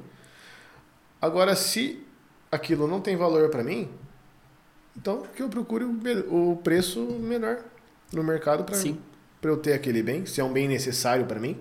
Sim. Então é, é o jogo que eu acho assim, o, o mais equilibrado. Eu vejo como sendo mais equilibrado. Eu sou fã de tecnologia. Faça, estude, compre, poupe outras coisas. É, é mais ou menos esse, esse rolê. E quais são as fases que você comentou? As três fases de investimento. A primeira fase é do desânimo. Muito bom! Puta que Porque- pariu! Porque a, Eu achei que o cara fosse falar. Primeira fase é a fase da construção, da reserva. De... Minha fase. Mano, muito bom essa, cara. Muito Não. bom, muito bom. Você vai, você vai falar assim, puta, cara, eu, eu deixei. Aí chega nesse rolê que eu tô te falando. De, Cara, mas é a sala. É, é... Vai, prossiga. de você poupar. Puta, eu deixei de fazer isso, isso que você deixou consciente. Pô, eu, eu não vou ter esse gasto nesse momento para poupar. Fui lá e investi essa grana. Aí passa um ano. Isso eu tô falando de uma pessoa com uma renda mais baixa, um aporte. Eu vou falar nem da renda, vou falar um aporte. Porque a pessoa pode ganhar 100 mil reais e gastar 200 e Sim, não vai ter sim. aporte, não vai ter condições de aportar nada. Você fez um aporte pequeno durante um ano.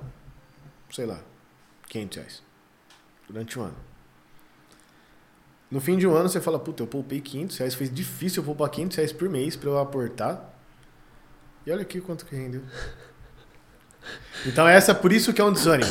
Sim. Aí agora eu beleza. tenho 6.080 reais. Aí você passa por um tempo, você já vai ter uma grana onde você pode comprar algum bem que tenha um preço alto. Dar entrada no imóvel. Hoje em dia está tudo muito alto, né? Os, os preços Sim, são muito sim, altos, sim. mas dar entrada no imóvel, comprar um carro zero, fazer uma viagem top, sei lá. Algum, algum gasto que no momento que você começou sua jornada, você não, pode, você não tinha a grana para fazer. Você poderia até parcelar no cartão, pedir empréstimo e fazer de algum jeito. Só que você não tinha a grana na mão para fazer, agora você tem. Então a segunda fase é a fase do fogo no cu. Para fazer alguma coisa com aquele dinheiro, que você não se contenta em olhar ele e ficar feliz. Você tem o fogo no cu de querer gastar ele. Se você conseguir passar pela segunda fase, aí você vai chegar à fase, a terceira fase, que é a fase de tio Patinhas. Que aí você vai começar a ver os dividendos caindo, você vai começar a ver o fruto. Você fala, puta, isso aqui já é. Tipo, eu ganho tanto. Eu tô recebendo por mês metade do que eu ganho com o meu trabalho. Sim, sim. Ou então eu tô recebendo, eu tô ganhando a mesma coisa dos meus investimentos do que eu ganho com o meu trabalho. E, quiçá, ganhando mais com os investimentos do que com o seu trabalho. Aí essa fase é a fase que você já vai estar voando. E aí você nunca mais vai mexer nesse dinheiro. Não nunca, né? Mas Sim. por longa data você vai. Eu imagino, né? Que vai continuar. Cara, sabe o que você falou? Eu me lembrei da sensação de quando eu olhei na minha conta e falei: eu posso comprar um carro. É, é muito prazeroso, não é? Sim, o mais louco é que aí eu olhei pra trás e lembrei de 2008, eu pagando um consórcio. É de uma moto, né? Era de uma moto, Eu lembro. de uma Bros. E aí você parar e falar: caraca, mano, dá pra eu ir ali comprar um carro. Aí você fala: tá, faz sentido pra minha estratégia de longo prazo, pra onde eu tô indo. Isso é muito louco, né, cara? Sim. Porque isso só vai mudando o patamar, né? Daqui a pouco. Você olha e fala, puta, posso comprar uma P pra mim. Sim, sim. Eu só, puta, daqui a pouco eu posso comprar uma casa, condomínios, sim. caramba. Daqui a pouco você fala, posso comprar aquela empresa. Sim. Será que faz sentido? Isso é legal. E, e é uma coisa que. Foi, foi o que eu falei aquela hora, cara. É, são, é difícil, é uma jornada difícil. Eu acho que a jornada da vida no geral é muito foda. Mano, eu tava falando isso na terapia ontem, cara. Porque isso a gente tá falando só de um ponto. Só que a jornada da vida no, no geral é muito foda. Mano, Eu tava conversando com uma psicóloga, aí eu falei pra ela, nossa, eu tô numa fase que tá muito difícil. Ela falou, por quê? Eu falei, porque, tipo assim, hoje eu tenho condições, hoje a minha preocupação não é, tipo assim, ai, será que o canal vai dar certo? Já deu. Sim. Hoje o, o meu rolê é quais são as melhores decisões que dá pra eu tomar. Porque com as decisões certas, receita maior do que despesas, show. Sim. Só esperar o tempo passar. Só que aí você vai para um caminho e por mais que você tenha um pouco de segurança já por já ter construído algumas coisas, de repente esse caminho que você falou, caralho, aqui vai, aí você fala, uou, não é bem por ali. Aí você tem que ir puxando para cá e trazendo. Só que você tem custo para manter o negócio. Sim. Então você tem que gerir em cima da realidade que você tem, do patamar que a empresa, que o negócio tá. E aí eu falei, caralho, e além de todas essas preocupações, eu tenho as minhas preocupações da vida. Sabe? De cuidar da minha vida. Porque quando eu tinha, lembrando há cinco anos, ah, eu queria que alguma coisa minha desse certo, nada tinha dado certo. Só que era mais barato sonhar. Porque a hora que dava dia 20, o boleto do aluguel não chegava, tá ligado? Sim. Eu não tinha, meus pais pagavam. A comida aparecia lá. E ela me falou uma coisa que me deu no meio, vai. Ela falou assim: Gabriel, bem-vindo à vida adulta. A maioria das pessoas começam isso com 18 anos. Aparentemente, teus pais te privaram de ser independente. Nossa! E aí você ficou brincando, tentando por bastante tempo. O que está acontecendo é que você, com 30 anos, está vivendo essa realidade que as pessoas vivem com 20. Com 20, um pouco mais, às vezes um pouco menos, dependendo da região que você vai. É. Porque a gente está numa região muito nobre do Baseando na nossa região, eu discordo dela. Ah, sim, sim, sim. Mas, você, cara, porra! Você vê a realidade do Brasil, média, Brasil todo. Sim. Velho, a galera trampando. Pode fazer sentido. Exatamente. E você fala, caralho, é exatamente isso, é exatamente isso. Enfim. Queijos. Oh, o meu amigo virou Masterchef, mano. Hã? Virou Masterchef. Sabe o que eu lembro? Que era, que era icônico quando a gente tava fazendo os café filosóficos você comendo? Esfia do Habibs. Não. Esse do, do Habibs era um deles. Hum. Só que eu lembro que você mais comia era macarrão com salsicha. E você comia com uma boca aquilo, cara. De ser bom.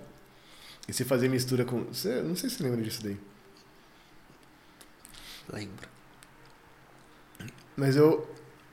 Eu, você sabe que eu sempre tinha uma puta de uma admiração por você, né? Ah, Porque. Não sei. Tudo, por mais simples que fosse, você dava um, um valor naquilo. E era um, um alimento simples. Mas você comia com tanta gratidão, pode ser que você nem fosse aquele Aham. sentimento que você tava naquele momento. Nem sei se você lembra de detalhes. Só que o que você demonstrava, pelo menos pra mim, era aquilo lá. É, mas eu ficava muito feliz quando tinha um prato mais chique, assim. é, cara. Mas ô, eu acho que tem um pouco disso também. Eu tava vendo um cara falar hoje sobre riqueza. Eu acho que riqueza tem um pouco também sobre algumas coisas emocionais. Sim. Tipo, você tem a riqueza financeira. Só que, mano, beleza, o que, que adianta? Você tem uma puta de uma conta bilionária, você tem acesso a um monte de coisa, mas e aí? O que, que você faz com isso? Que entra no que a gente falou de dinheiro trazer ou não felicidade. Eu sinto que o dinheiro ele vai potencializando o que você tem, o que você é, o que você tem não, o que você é. Os costumes, os hábitos que você tem. Sim. Por mais que ele te permita entrar em lugares, mudar o patamar. O dinheiro muda o patamar do que você é. Sim. Na minha, na minha experiência até hoje. E isso é muito louco. Porque esse lance que você falou do, do macarrão com salsicha, eu lembro, cara. Lembro desse episódio mas caralho. E eu gosto até hoje de macarrão com salsicha. Mas é o mesmo tesão disso aqui, tá ligado? E era uma treta, é uma, até um- é uma, era uma treta, né? Mas hoje não é mais. Hoje ela entende, ela até brinca, mas eu brigava com isso aí com a Angélica também. É? Porque eu falava que salsicha não era mistura. E aí ela falava, não, mas é. E ela é muito nessa. Ela tem uma visão social muito mais rica do que a minha. Aham. Muito mais coletiva do que a minha. Eu me prendo bem mais naquilo que eu vivo. E naquilo que eu quero viver. Então eu falo, não, mas não é. Porque pra mim não é. E se pra você é, tá tudo bem, eu não tenho nada contra. Hã? Só que isso é a sua realidade. A minha realidade não é essa. Hum? Segue o jogo. Eu até brinco com ela, falei que eu, eu- tem vários, existem vários mundos, não existe um mundo. O seu mundo é diferente do meu mundo. Eu não enxergo as coisas, eu não convivo Sim, sim. igual. Então cada um, sei lá quantos habitantes tem na Terra, mas do número de habitantes que tem na Terra é o número de mundos que o tem. cara não sabe quantos habitantes tem na Terra. Só que é o número de mundos que tem. Uhum. É alguns trilhões de pessoas aí. Bilhões. Bilhões. Sério. Quase chegando em oito. Oito? Eu tava lembrando do sete. Só que eu não tava lembrando se era bi ou tri. Se fosse dinheiro, você sabia, né, safado? Ah. mas. Mas enfim, aí cada um tem o seu universo, cada um tem o seu mundinho. E aí a gente tinha essas discussões de, de valores, assim, né? Que eu valorizava aquilo. E foi bem o que você falou. O dinheiro, ele muda o patamar, mas não é só o patamar do ambiente que você vai entrar. Hoje você falou, você tem convívio com pessoas que tratam de milhões. Que tempos atrás você não tinha. Isso, de certa forma, foi com o dinheiro, foi com o poder. Porque, ah, beleza. Não sei, o, alguma, o, o canal me traz X, eu tiro de lá o meu prolaborezinho lá de X por mês. Só que não é isso que importa. O que importa é o que é o canal, o que, que você construiu. Uhum. O que tá abrindo não é os. Não é a sua conta bancária em si. Uhum. Mas sim, não, eu sou o Gabriel do Missão Musical. O proprietário, o criador. o- Hum. É isso que abre as portas para você estar nesse ambiente. E no rolê que eu tava falando que o, o dinheiro compra algumas coisas, ele compra uma educação de qualidade. Todo rico ele tem uma educação de qualidade? Não. Todo rico ele é bem educado socialmente, de ser cordial, de tratar as pessoas bem? Não. Só que ele. Eu lembro, eu sempre uso desde você usar. A caixinha de ferramenta dele foi maior para ele construir a pessoa dele. Mano, eu tenho outra visão sobre isso hoje. Caralho, precisamos falar. Prossiga. E a- ele teve uma caixinha de ferramenta maior durante a criação dele, durante a educação dele, porque os pais puderam custear aquilo lá. Então ele tende a ser, não significa que ele vá ser, ele tende a ser alguém mais bem sucedido socialmente. E quando você está nesses ambientes que você vai acessando, não classes sociais, mas ambientes com pessoas mais bem sucedidas, essas pessoas tendem a ser é, mais educadas no sentido cultural ali, na, no sentido Sim, de- sim, sim. E, e tudo isso daí vai agregando. Porque ali num, num bate-papo com essas pessoas, você estudou coisa pra caralho sem ter que ter, gastar um real. Que é aquele lance de você ser a pessoa mais burra da mesa. Não necessariamente você é mais burra. E uh, burra é pejorativo, né? Mas, Não, mas eu entendi, eu entendi. mas você tá aprendendo muito. Então, vai construindo. É, o dinheiro proporciona esse tipo de construção. Entendeu? Sim, sim. E eu penso que também, cara, às vezes. Às vezes não. Você tem custos para acessar os lugares. Sim. Igual você falou, às vezes você tá aprendendo sem gastar um real. Às vezes não. Às vezes você tá, você tá pagando caro para estar naquele ambiente. Só que aí vai. é, volta no lance que, que você falou da caixinha de ferramentas. Hoje eu não acho que uma pessoa que cresceu numa família rica tem uma caixinha com mais ferramentas. Por quê? Porque os seres humanos, exceto casos de desnutrição, que a pessoa nasce com um problema cognitivo que as sinapses dela não vão acontecer, os seres humanos nascem todos iguais. A gente nasce com ferramentas diferentes. Uma pessoa que nasceu numa família rica, provavelmente as ferramentas dela que ela vai exercitar durante a infância são as ferramentas de uma pessoa que é rica. Então ela vai herdar e vai saber manter aquilo, pelo menos. Uma pessoa que nasce numa família pobre, ela vai nascer, por exemplo, com a garra, com a determinação que talvez quem nasceu aqui não tem.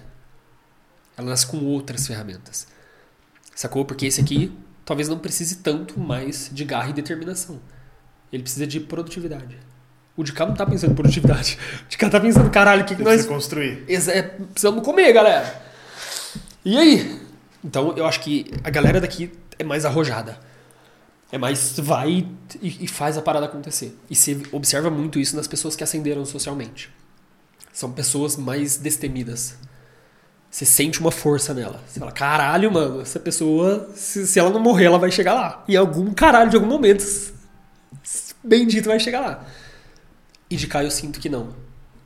Tipo, na faculdade, por exemplo, eu convivi com algumas pessoas que, nossa, pais milionários, donos de empresa, etc, etc. Mano, tinham muito mais acesso financeiro do que eu. Velho, não tinha um décimo da minha atitude, cara.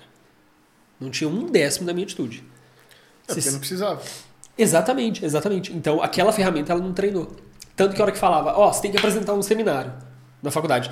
É, é, pessoal, é, é,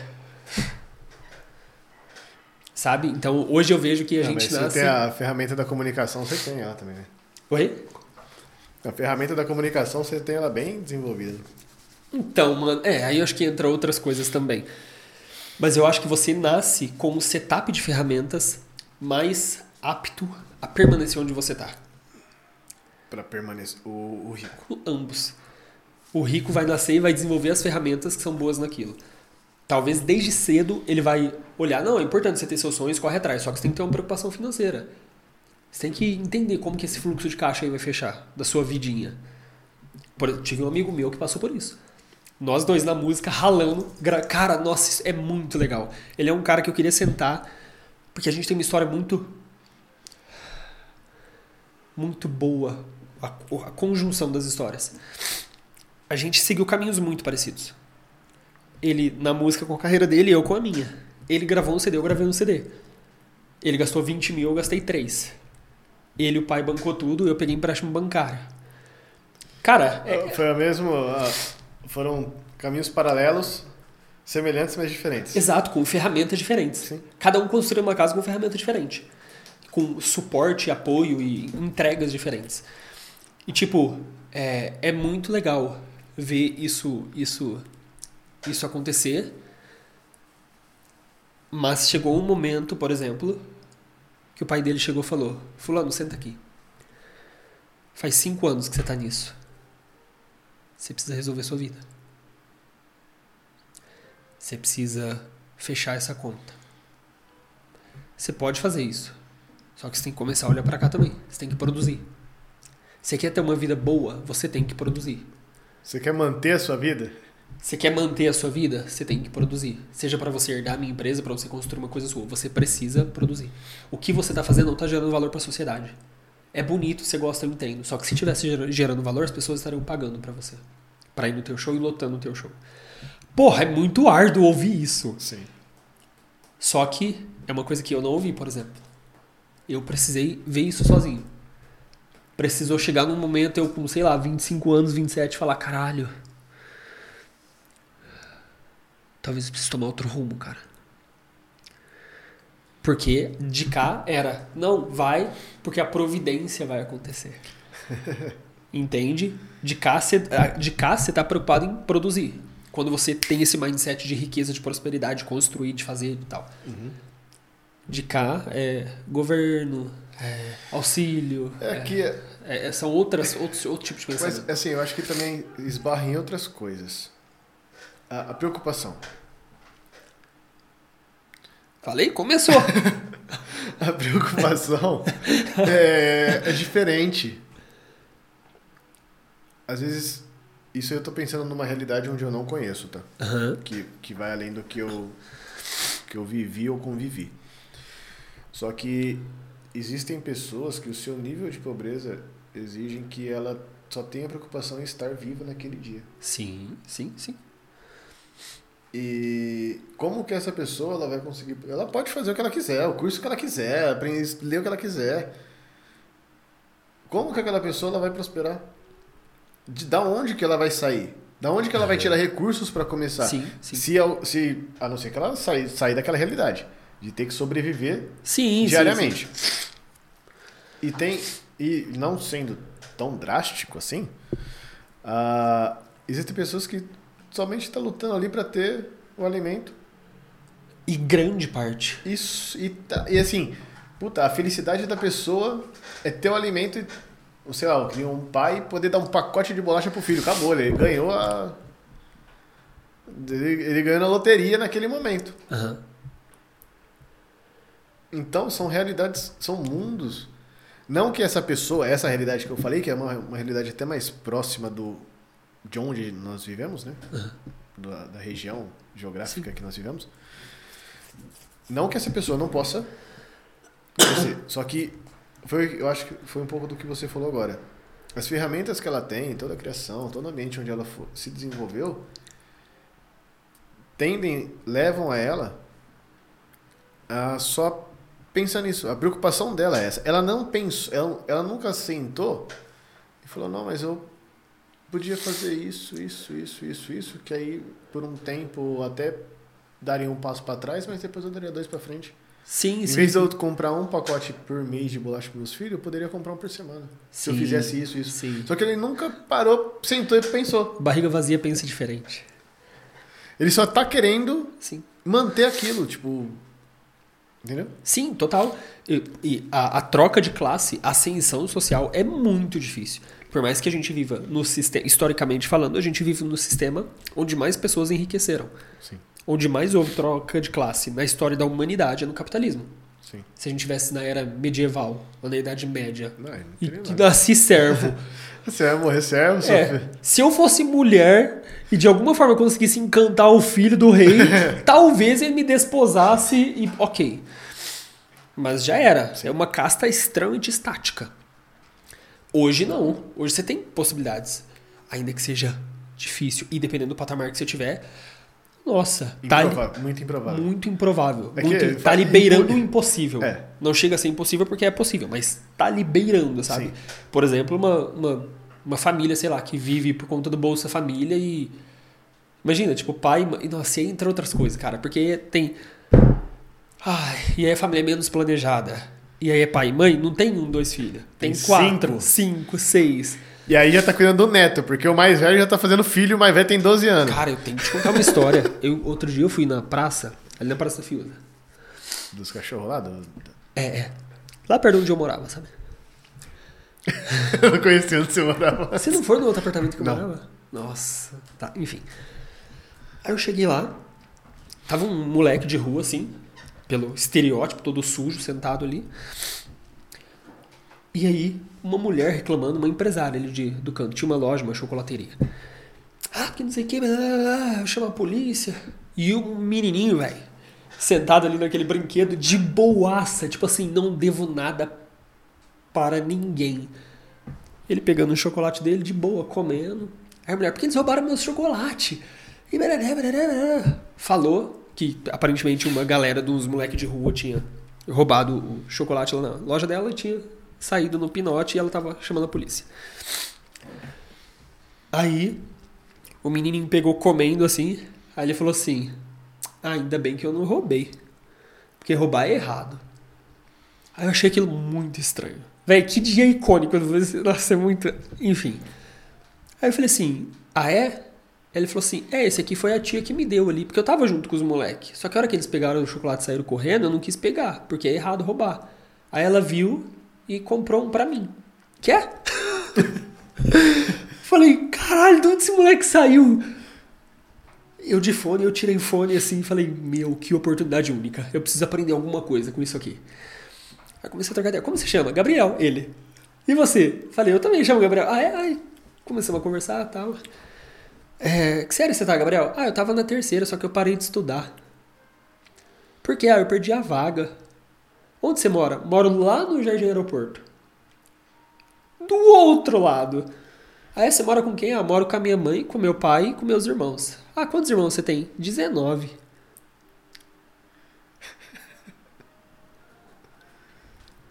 E eu assim. Falei, ah, e aí você veio aqui passear? Ele, é, eu vim aqui porque aí eu como, né? Eu pego o ônibus, o carinha do motorista do ônibus deixa a gente entrar. Aí eu paro aqui, aí o pessoal às vezes do, do, do trailer me dá, às vezes eles brigam comigo, outro me xinga, mas eu como. Aí ele falou assim, que hora que é? Aí eu falei, eu falei o horário. Aí ele, ah, daqui a pouco eu tenho que descer lá pro BK. que era onde ele jantava, sabe?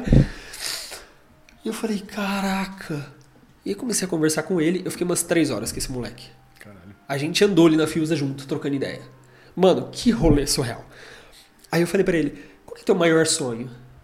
Aí ele falou assim, ah, eu queria saber ler. Eu falei, caralho, mano. Aí ele, é, eu faço um pouco de confusão, tal. Eu tava com um livro na mão. Falei, vamos tentar? Aí peguei, abri o livro, sabe? Comecei a ensinar algumas coisas. Ele foi, mano, o moleque foi ficando muito feliz. Aí eu, M-A, ma. E ele, sabe, tipo, Uhum. foi, foi. Cara, foi muito foda. Aí a gente foi até, sabe a parte lá embaixo que é o imposto policial? Sei. Aí a gente sentou ali. Geralmente, eu, quando eu vou para aquele lado, eu sento ali, fico ali lendo naquele banquinho que tem. Aí conversando com ele, aí ele perguntou o horário de novo e tal. Eu falei ele, ah, então acho que eu vou ali no BK, que é do lado. Porque eu preciso jantar antes do guardinha chegar. O guardinha chega a tal horário, aí eu preciso ir e tal. Eu falei, ah, porque senão ele não deixa a gente pedir. Falei, beleza. Enfim, teve um outro rolê de um monte de coisa. Ele falou da mãe dele, que era doente, do pai dele, que era alcoólatra, que só via no bar. Mano, uma realidade assim. Muito, muito, muito baixa. E ele pegou e falou pra mim assim: Eu achei errado as pessoas falarem que passa fome. Porque ele falou que ele tava com muita fome. Ele falou assim: Nossa, tô morrendo de fome. Passa fome, não morrer de fome. Ele falou: Nossa, tô morrendo de fome. Não, não tô morrendo de fome. Eu só falei errado. Eu acho errado as pessoas falarem que estão morrendo de fome. Porque ninguém morre de fome. Deus não deixa alguém morrer de fome, deixa? Né? Caralho, velho. E eu assim, e agora o que eu falo pra esse moleque? Aí ele sentou, conversou mais um pouco, eu nem me lembro o que eu respondi, mas foi uma parada que eu fiquei, porra. Olha aí, então eu vou lá comer. Aí ele falou assim, você vai vir amanhã na praça? E pra ele é uma coisa muito normal. Eu falei, ah, acho que sim. Aí ele falou assim, ah, então tá, vamos vir 5 e meia? A gente conversa mais? Falei, vamos. Aí eu marquei, cara, no outro dia eu peguei caderno, comprei uns rolês assim, falei, mano, eu preciso, sabe, fazer alguma coisa, cara. Aí peguei umas coisas de piquenique e falei, nossa, eu vou lá. Só que aí eu não encontrei ele. Enfim, não tem celular, não tem nada. Aí, nossa, cara, que, que rolê legal. Aí eu tava de celular, ele perguntou o que eu fazia. Eu falei, ah, eu sou youtuber e tal. Ele, ah, é? Você aparece nos vídeos? Falei, apareço. Eu mostrei pra ele, ele olhava, olhava pra mim, assim, tipo... Da hora, Ca-? Aí passou um cara assim caminhando, um senhor aparentemente mais é, dali da região mesmo, sabe? Com poder aquisitivo mais alto. Passou, ele, ó, cumprimentou ele, ai, meu amigo. Eu converso com ele lá na praça também. Falei, velho, quem que é esse moleque, cara? Só que, porra, é o que você tá falando, é uma realidade. Mano, é uma realidade muito baixa. Muito baixa. Muito. É. É beira a desumanidade você querer que um menino desse pense, por exemplo, em empreender, em enriquecer. Não que não seja o, o melhor para ele. O melhor para ele seria isso. Sim. Ó, óbvio. Só que tem outras coisas que precisam vir primeiro. É que precisa comer, precisa almoçar, sabe? Sim. E o mais louco é que ele não pediu pra nascer, cara. Porra, ele não pediu pra nascer. O- Quer dizer, depende do- da crença espiritual que a gente tem. Sim. E aí até faz mais sentido algumas coisas, mas socialmente falando. Porra. É... Tipo, é muito louco isso. Porque é, eu sei, é uma história também que você vê his- histórias de sucesso, né? Na vida, isso é uma história que eu não conheci, só que eu ouvi contar para pessoas próximas a mim. Num determinado lugar aqui tinha um restaurante, esse restaurante existe ainda. Restaurante simples, serve almoço, marmita, essas restaurante chique, não. Restaurante simples, do dia a dia. E tinha um morador de rua que vivia ali, na, na região. Pegava a marmita ali, o dono fornecia uma marmita pro cara, e ele ficava ali. Catava papelão, latinha, as paradas dele lá. Pra vender. E um dia ele deu uns 5 minutos nele e ele resolveu querer terminar o ensino básico, né? ali, O, Sim. o ciclo básico de ensino nosso. Até o ensino médio, para depois poder fazer outra coisa da vida. Ele terminou Depois ele resolveu querer fazer vestibular. Descobriu o que era vestibular e ele morava na rua, catador de Sim. reciclado. Mas ele morava na rua. Tem pessoas que coletam reciclado, mas eles não moram na rua. Eles... Sim, sim. Morador de rua. Resolveu prestar vestibular, passou em Direito na USP de Ribeirão. Morando na rua. E aí teve até que fazer um rolê que precisava para fazer a matrícula, de endereço fixo, essas coisas aí. Não tinha, ele era morador de rua. E aí o pessoal do restaurante foi dar uma mão para ele e tal, pra ajudar. E inclusive eu não ajudei diretamente, mas ajudei, né? Forneci material para que fosse doado para ele. Esse rapaz é Joaquim Barbosa. Só que assim, eu não sei o que virou dessa pessoa e o que Aham. hoje é. Só que era um morador de rua. Não sei se ele era usuário de droga ou não. Hum. Isso eu realmente não sei. Só que é um cara que teve um puta de um sucesso. Não sei se ele tem milhões. Sim. Só que é um, um sucesso astronômico pra Sim. mim. O percentual social que ele subiu é astronômico. Sim, E- e o sucesso dele é muito maior do que da Patrícia Bravanel, provavelmente. sim. O range é muito maior. Agora, e tem histórias contrárias. Uhum. E tem até o direito, mas não sou nada contra o direito, não. Tá? Só é que tem a ver com o direito. O, o, conheci, o, o tempo que eu morei em Campinas, eu conheci um cara que ele era filho de um advogado, muito bem sucedido do, da região de Campinas. E ele. O, o pai dele já tinha dado três apartamentos, mobiliado, todas as condições possíveis para ele. O que ele quisesse ter, ele teria. Se ele quisesse andar de carro importado, ele andava. Fazer medicina na. na. PUC ele ia fazer, sei lá. Podia fazer o que ele quisesse da vida. Era a terceira vez que ele tinha vendido o apartamento inteiro pra usar pedra. E aí ele fez um sentido todo contrário. Tipo, ele. Sim. Eu acho que foi proporcional, só que inverso. Aham, Sim, sim. Entendeu? Sim. A derrocada foi na mesma. Isso é, é louco, né, cara? Porque. Porra, é. é- Sabe que outro dia eu tava refletindo sobre meritocracia? Sou uma pessoa é, que acha muito importante as pessoas receberem por mérito. É importante isso. Sim. Só que eu me peguei numa reflexão que eu falei, caralho. Aí tem, aí tem. Essa ideia é boa, essa, esse pensamento. Sei lá. Ah, eu sou. Eu sou bom na minha profissão, eu sou um médico top. Então eu tenho que ganhar muito bem. É o meu mérito. Show de bola, faz sentido. Você gera bastante valor para a sociedade e tal, para seus clientes, ok. E como você fez para ser um médico top? Ah, eu estudei bastante. Ah, legal, show de bola. É, O que você fez para merecer o estudo que você teve? Ah, eu passei no vestibular. É, foi pública. Ok, legal. E o que você fez para passar no vestibular? Ah, eu coloquei em prática os meus conhecimentos. Eu sempre estudei bastante. Ah, legal. Onde você estudou? Ah, estudei na escola X. O que você fez para merecer estar na escola X? Na escola particular, por exemplo.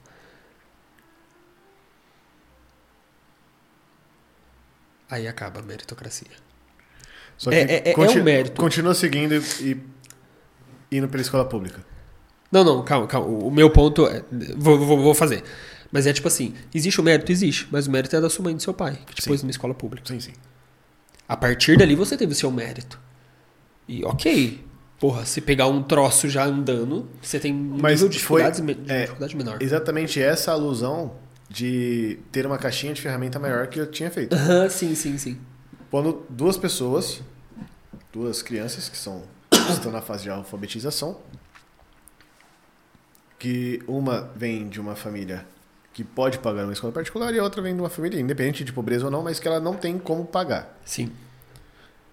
Vou até colocar uma, uma, uma família de uma média renda, onde ela não tem o dinheiro para pagar uma escola particular, só que ela tem uma vida confortável. Ok. Dentro da. Não passa dificuldade nenhuma, tem sua Sim. refeição, as refeições básicas, tem tudo tranquilo. Só não tem alguns luxos.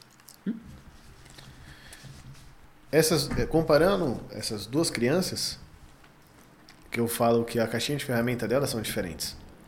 Porque os recursos que essa criança, que os pais dessa criança rica fornecem a ela, são diferentes dos os recursos que os pais dessa família de dessa criança de média renda têm. Sim.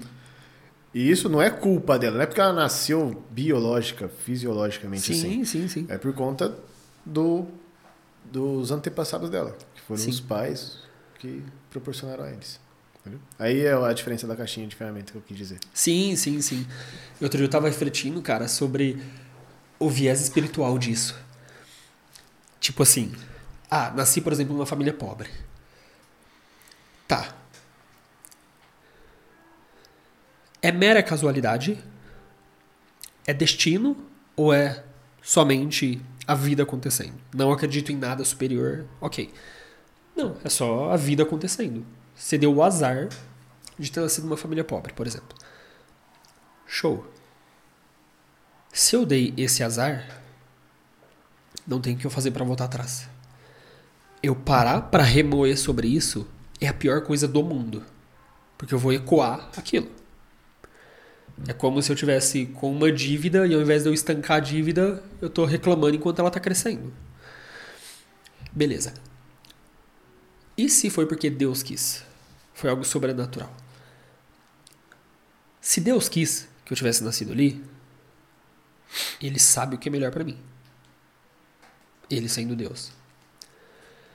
Logo, não há por que eu reclamar. Se não foi Deus, se fui eu, pegando mais um viés do espiritismo, por exemplo, eu escolhi esse karma. Eu escolhi trabalhar isso na minha jornada dessa vez que eu vim. Também não tenho por que reclamar. Ou seja, em qualquer situação, a única coisa que você tem é olhar pra frente. Sim. E tipo, tá, ah, porque sim, o mundo é injusto. Você ficar remoendo que o mundo é injusto não vai mudar a sua história. Você pode ajudar a É, mudar tem a história das jargão. É, a desculpa de, de manco lá, com o cara lá, do, do, De aleijado é Ale- muleta. gelado e muleta. É o cara que. A pessoa, né? Não necessariamente o cara. Sim. Mas vai ser, é a pessoa que. que usa da condição dela pra se vitimizar, pra ficar falando, ah, eu, isso acontece na minha vida por causa disso, acontece na minha casa por causa disso, tudo, ah, entendeu? Você vai ficar lamentando, lamentando, lamentando e nunca vai dar um passo pra frente. Que aí ela vai falar, ah, ela vai chorar, chorar, quem sabe um dia o presidente não inventa um bolsa, não sei o quê. Quem sabe alguém um dia não me faz não sei o quê. Sempre vai esperar alguém fazer algo por ela, sempre vai, sei lá, brotar, nascer, entendeu? Sim. E isso daí não vai trazer, aí já vai pra parte de filosofia, não, de, é, de filosofia do, da educação financeira. Isso não vai fazer você enriquecer nunca, isso não vai fazer você prosperar nunca. Sim. Se aí, porque não é só a, a parte de planejar. O planejar, na verdade, no, no meu ponto de vista, o investir é o mais fácil. Você falar, não, eu vou investir na renda fixa, eu vou investir na renda variável, eu vou investir nessa empresa, eu vou investir nisso, vou investir, pegar uma grana e colocar no missão musical, vou fazer. Isso é o mais fácil. O mais difícil é você incorporar essa ideia, essa filosofia no seu dia a dia. De você poupar onde deve ser poupado para que você tenha a melhor qualidade possível de, Uhum. de vida.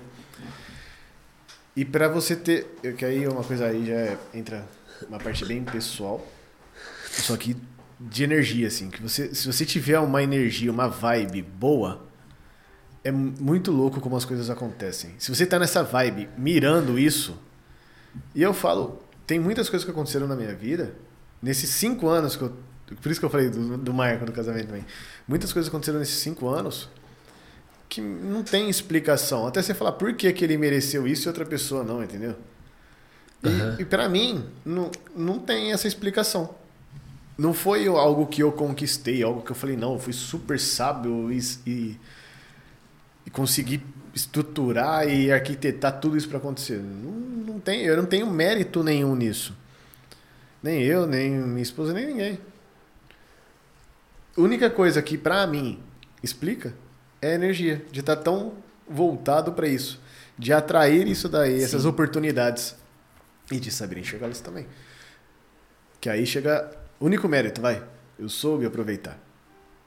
Mas como ela chegou até mim, não teve. Sim. Foi, foi meros acasos que foram acontecendo. Sim, e, e tem um outro lance que é tipo assim. Eu já tive uma fase que fui mais cético quanto a isso. Ah, porque essa parada de energia não tá comprovada. E blá blá blá. Ok. É muito arrogante da minha parte. E muito não sábio querer acreditar somente naquilo que eu consigo explicar. Com, com certeza. Saca? Eu que eu Sim. digo, nem eu, que a ciência consegue explicar. Sim, Porque a ciência está dentro do mundo. Não é o mundo que está dentro da ciência. sim. A ciência acontece no mundo, mas. O mundo é o todo, caralho. É a- Isso mudou muito, cara. Recentemente, tô falando coisa de um mês pra cá. Sério? De um mês pra cá, que eu tô mais assim, caralho, essa parada de energia, eu acho que. Eu tive uma época que eu acreditei muito, só que eu tomei uma paulada empreendendo que. Foi muito doída, cara. Foi muito difícil. Foi muito difícil. Foi muito difícil levantar e continuar. Foi muito difícil mesmo, assim. Enfim. E aí, agora eu tô mais nessa pegada também de falar, caralho. Tá, tem, existe algum rolê, alguma coisa aí, sabe? No É, uma- lance de energia, etc. Todas as coisas que aconteceram, assim, é, é que eu me lembre, porque eu, eu imagino fielmente que tem coisas que aconteceram que eu nem percebi que aconteceu. Simplesmente aconteceu. Porque, por exemplo, por que que eu fui fazer, eu tomei a decisão naquele dia, naquele momento, naquela hora, coloquei naquela empresa e o negócio virou? Por que, que foi naquela hora? Não foi 10 minutos antes? Não foi um dia antes? Tem coisas que. Essas, isso que eu falo, uma coisa pequena. Entendeu? Mas teve coisas que foram mais expressivas. E depois eu parei pra pensar. Falei, meu, mas por que, que a coisa aconteceu desse jeito? E eu tava fazendo tantas coisas para Que foi na, na- fazendo o rolê do casamento lá, de Sim, sim. uma delas, né? Fazendo ali a, a preparação do casamento, procurando local pra fazer e tal. E tipo, eu tive uma oportunidade que foi única. Eu cheguei lá, eu tinha queria duas datas. Uma tava com.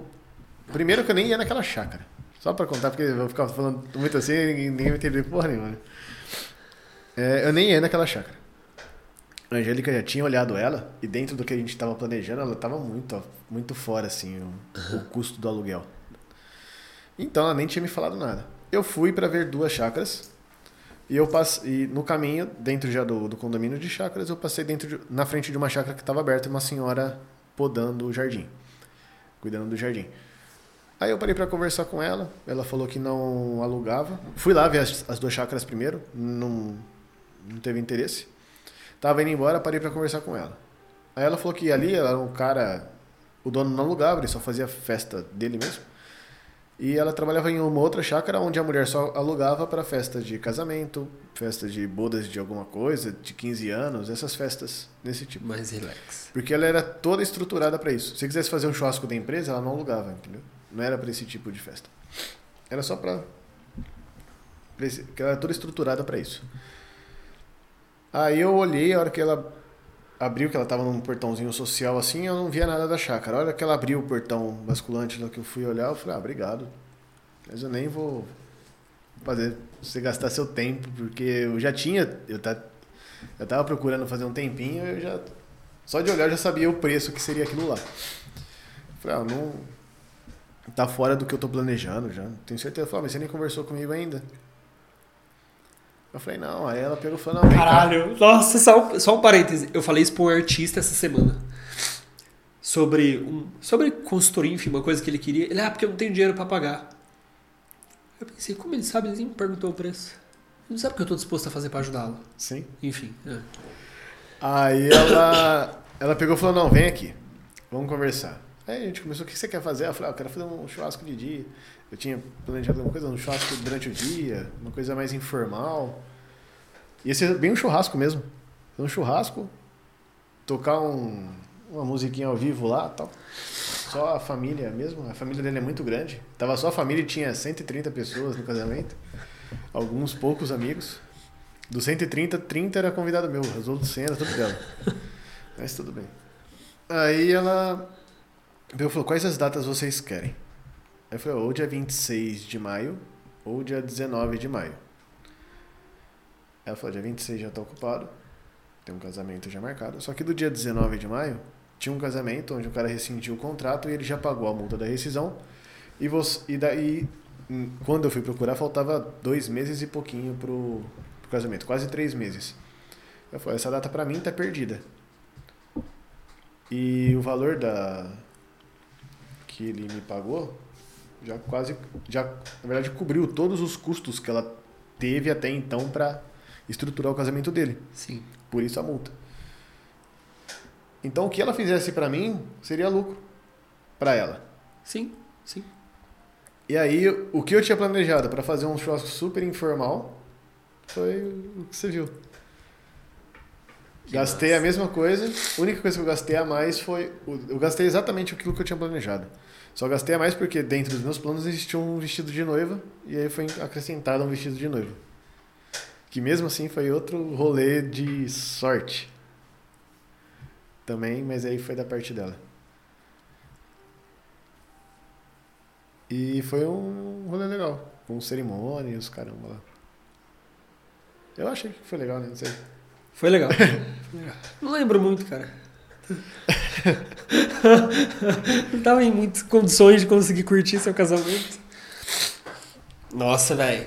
Porra, vou te falar, hein? Um dos dias mais sofridos da minha vida foi teu casamento, irmão. Pelo amor de Deus. Não, já passou. Nossa, graças a Deus. Mas, oh, como que é massa você. Sabe uma coisa que eu curto muito, cara? Quando eu lembro de quando eu quando eu ao me recordar de uma fase dolorida, eu rio. Eu acho muito foda. Eu tenho uma playlist. Acho que só não te doer já. É, eu tenho uma playlist que se chama Cry. do Spotify. é a minha playlist assim, tipo, de quando eu tô na fossa. Enfim, faz muito tempo que eu ouço, inclusive. Que bom, fico feliz. Sim, mas eu tenho um tesão muito grande que é, às vezes, eu falo, nossa, vou ouvir essa playlist. Eu tô andando no parque, por exemplo. Aí eu começo a ouvir aquelas músicas de bad, sabe? Eu falo, caralho. A última vez que eu ouvi isso, eu tava no chão. Você fala, que foda. Que foda. E a parada, o que era uma energia assim, já vira. Ah, sabe? Hora, Nossa, isso é muito legal, cara. E o lance do teu casamento é isso. A hora que eu me lembro, é, é muito mais uma sensação de superação Sacou? O, o, a dor, ela faz parte do episódio de força, sabe? Tipo, caralho, porra, foi, foi sofrido.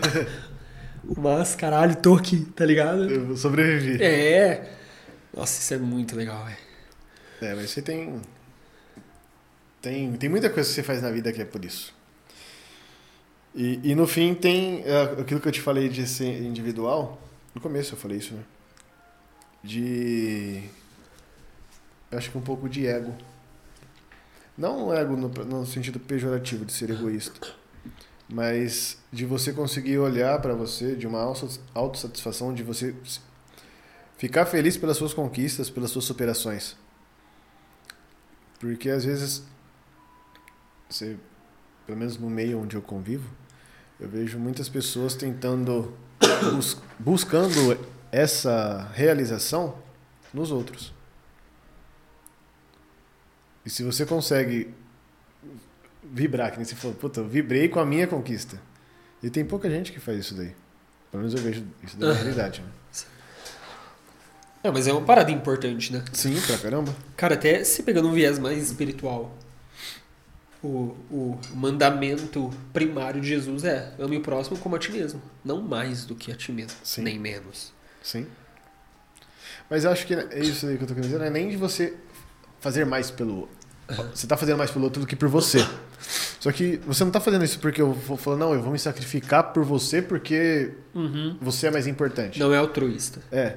É, é egoísta. É, Sim. É um, é um rolê egoísta. Ah, entendi, entendi. Tipo, por exemplo, de, uma, de, uma, de um pai que gostaria de ter tocado piano e não tocou, É, e, e- aí, através do filho, tenta. Isso, é um rolê, tipo um rolê desse, entendeu? Sim, sim.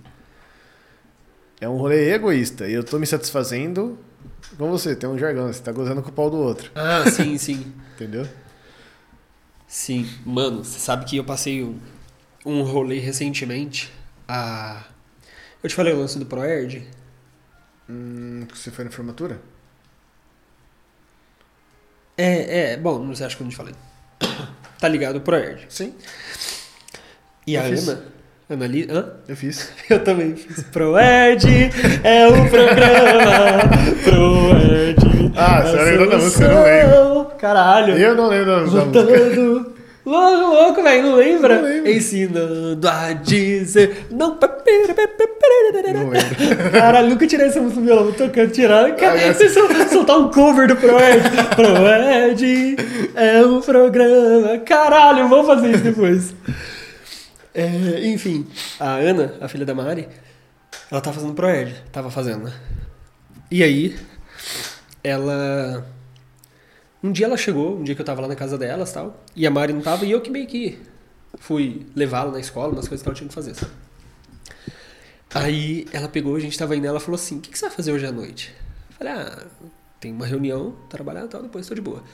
Ah, é porque vai ter uma redação do ProErd e eu queria fazer. Aí o, o, o meu professor, o policial lá, falou até que a melhor redação vai ganhar uma medalha, que todo ano eles fazem isso. Eu não te contei esse rolê? Não. Aí, você me conhece, né? não preciso explicar muito as entrelinhas. Falei, ah, demorou. Demorou, vou lá que eu te ajudo. Mano, sentamos na cama. Ana, pega o papel, anota suas ideias. Primeira etapa, você vai só jogar as ideias no papel. Agora você vai só construir as ideias. Quero que você me explique com as suas palavras. O que, foi legal no Pride? Ah, foi legal que naquele dia eu aprendi um negócio que eu acho que eu vou levar pra minha vida toda. Legal, escreve isso. E agora, escreve isso. E agora, bom, a gente tem cinco dias Ana, pra fazer, então amanhã você vai só estruturar tal coisa, amanhã você vai tal coisa. Depois de amanhã você vai pensar como vai ser o formato dessa redação. Vai ser uma dissertação, vai ser uma narração, vai ser uma receita de bolo, vai ser uma música que o, o mascote do ProErd vai cantar, você que vai escolher. Enfim. Aí, o jeito que ela fez é, foi no formato de boletim de ocorrência. Nossa, que louco. Caralho, velho. E ela e fez. foi ideia dela. Cara, foi no brainstorming lá que a gente tava fazendo, tipo, ah, você pode fazer com desenho? Ah, eu posso fazer um desenho de arma? Falei, pode, por, por conta do policial. Ela, ah, mas eu acho que arma as pessoas não vão entender direito e tal. Ah, que mais tem a ver com, com polícia? Ah, tem isso, tem aquilo, barará, barará. E foi até que a gente chegou em boletim de ocorrência. Ah, nossa, o boletim de ocorrência. Beleza, e assim foi. E ela fez. Mano, a hora que eu li a redação dela, eu falei, ela vai ganhar. A hora que eu li, eu falei, ela vai ganhar. Já era. Não tem outra. Não tem outra. Eu só não falei nada. Aí a Mari mandou o vídeo. Não deu pra eu ir. Eu tava trabalhando na formatura dela. Aí o cara o cabo, falou: Ah, essa aqui, vou confessar pra vocês que é a redação mais criativa que eu já vi. De todos os anos que eu dou aula no ProErd e tal. É, começa. Bom, vou ler e depois eu quero conhecer quem foi a aluna que escreveu. Aí começa lá, é, boletim de ocorrência, envolvidos, porque a gente foi pesquisar como era um boletim de ocorrência Aham. e ela fez tudo no formato. Vítima, Annalise, que era ela, e o Cabo, que era o cara, estava sendo acusado de mudar o futuro dela. Que louco. Irmão, aí a, a, a Mari falou pra mim, ela não tinha falado mim, mas ela falou, eu já peguei o celular pra filmar porque eu sabia que a ia ganhar. E, e ela pega, E cara, ela tinha visto, a, a Maria tinha vi, lido, Tinha. a, tinha visto a, a Tinha. redação. A Mari ajudou ela a passar limpo. É, eu fui ajudando ela a construir, auxiliando pra ela construir, e depois ela passou limpo. Aí o cara leu, aí ele fala, tá, tá, Annalise. Nossa, cara. Mano, nunca chorei. Não, já chorei, velho. Mas foi um dia que eu chorei muito, velho. Eu tava aqui sozinho, trabalhando, sabe, tipo, respondendo e-mail de agência, alguma parada assim. Aí a Mari me mandou o vídeo. Aí ali lá na frente receber e eu lembrando do dia que ela pediu minha ajuda. Eu falei, caralho, velho, ela conseguiu. Mano, me deu um rolê de. Sabe isso que você falou de se realizar, mas não no âmbito egoísta. Mano, que eu precisei parar. Eu precisei parar, cara. Velho, eu fui pro quarto, eu ajoelhei no chão e comecei a rezar, Mas agradecer. aí a já foi altruísmo, já não era. Não foi nem do. do É, é, exato, exato. Aí eu falei, mano, que que sensação mais diferente, cara, que sensação estranha, literalmente estranha. Eu já vivi umas paradas assim com a Fê, de ficar muito feliz por ela. Mas foi uma parada que eu levei pra terapia, cara. Porque eu falei, não. Só que olha que da hora o que eu te falei de que eu não chego a conclusões. Eu poderia ter chegado. Ah, não, foi altruísmo, altruísmo só. Eu falei, beleza. Mas eu já fiz outras coisas. Por que, que essa me pegou? Eu fui, fui, fui. Nossa, enfim. Aí é papo um outro podcast. Porque, Só cara, e- esse ponto já gera. Nem sei que horas são. Mas já, já ia ser- ia ser 6 horas da manhã eu descendo a pé da, sua, da casa dos seus pais. Exatamente, cara. Eu vendo ela. Nossa, cara, ela- a foto dela com a medalha. É, eu vi essa foto aí, É. por isso que eu achei que você tivesse ido. Não, a foto, falei, caralho, que foda. Depois conversando com ela depois, chamei ela, falei, Ana, parabéns e tal, né? Ela, ah, obrigado. Eu falei, nossa, que legal. Tipo, você conseguiu. Aí eu falei, na vida, a gente tem duas coisas que a gente pode. A gente pode comemorar várias. Tem duas que são as principais, que você aprender, você vai provavelmente ter um nível de felicidade maior. Primeira delas, você precisa comemorar o seu empenho. Você se lembra quantos dias você ficou fazendo isso? Você mereceu. Você teve vários dias. Você me ligou por vídeo. Você deixou de brincar pra gente fazer isso. E uma, uma das coisas é o empenho. A outra é resultado. Você não somente se empenhou. Tua comemoração hoje é em dobro. E a medalha é por isso. Você não somente se empenhou, mas se empenhou de uma forma inteligente que conseguiu o resultado. Sabe, pra não ficar só aquela coisa de, ah, medalha de participação. Sim, tipo, sim, sim. Não, caralho, o resultado... o que importa é jogar. É, não, jogar importa É pra caralho. participar. Mas o resultado também importa. Sim. Sabe? Tá dentro do campo importa, mas disputar a final da Copa, subir no pódio, levantar o caralho também importa. Sim. E foi muito louco assim. E eu senti que isso já foi um pouco de mudança na história da linhagem, tá ligado? De dizer isso, olha, o resultado também importa. Parabéns, guarda essa medalha. O dia que você estiver duvidando de você mesma, por qualquer razão que seja, você lembrar que com 10 anos você foi a melhor. Sim. Você foi a melhor da sua sim. escola. Hã? Que louco. Foi do caralho, velho. É que quando você vai falando, eu vou viajando, né? Ah. Pra variar. Ai, mano, temos que marcar mais vezes. Sim, com certeza. Foi da hora. Foi pra caralho, eu mano. até, eu até. Tipo, até esqueci que tem esse Sim, negócio sim, aqui. sim. É, primeiros Deu 20 quanto? minutos acho que você olha mais, né? Depois. Acho que eu nem olhei. Sei lá. Deu quanto tempo? Eu não consigo Ah. enxergar, não sei onde eu olho pra ver se vê quanto tempo tem. Duas horas. Mano, e lá em casa, quando a gente era adolescente, era seis horas. Era mais. Não, era. Porque você, você descia pra sua casa, era seis horas da manhã. Só que a gente ia depois do grupo de jovens. Era tipo Isso. 10 horas. A gente comia. Caralho, mano. Passava o, o expediente inteiro. Era um. Era, nossa, era muita coisa. Era, muito, era muita Mano, ideia. entende o porquê. Voltando ao negócio do início. Por que, que antes era mais barato sonhar? A gente tinha 8 horas pra gastar. Porque tinha alguém trabalhando 8 horas pra gente poder ficar divagando 8 horas, tá Ex- ligado? Exatamente, exatamente. Caralho. Era mais barato. Enfim, isso aí, mano. Muito obrigado Eu que agradeço. por tudo, pela amizade. E... Isso aí você não sabe que tem nem o que. Não tem. É, é, enrolou tudo. É a já. cerveja. É, é, eu tomei duas latinhas. Agora que eu vou tomar o resto ainda. Então é isso aí, gente. Se inscrevam no canal. Se E, inscrever é da hora. e é isso. Curtiu. Não, foi muito legal. Foi muito legal mesmo. Gostei. Espero receber outros convites. Receberá. É nóis. É Tem que nóis. fa- fazer um dia de. pra falar sobre relacionamento. E aí você Isso, traz a cara. digníssima e eu trago a Mari. Nossa, ia ser, Ia ser muito legal, cara. Vamos fazer isso. Demorou. Mano, vai começar a passar This Is Us na, De novo? na Globo. Vai começar a passar na Globo. Então o nível de acessibilidade vai lá em cima. De acessibilidade e de acesso. Sim.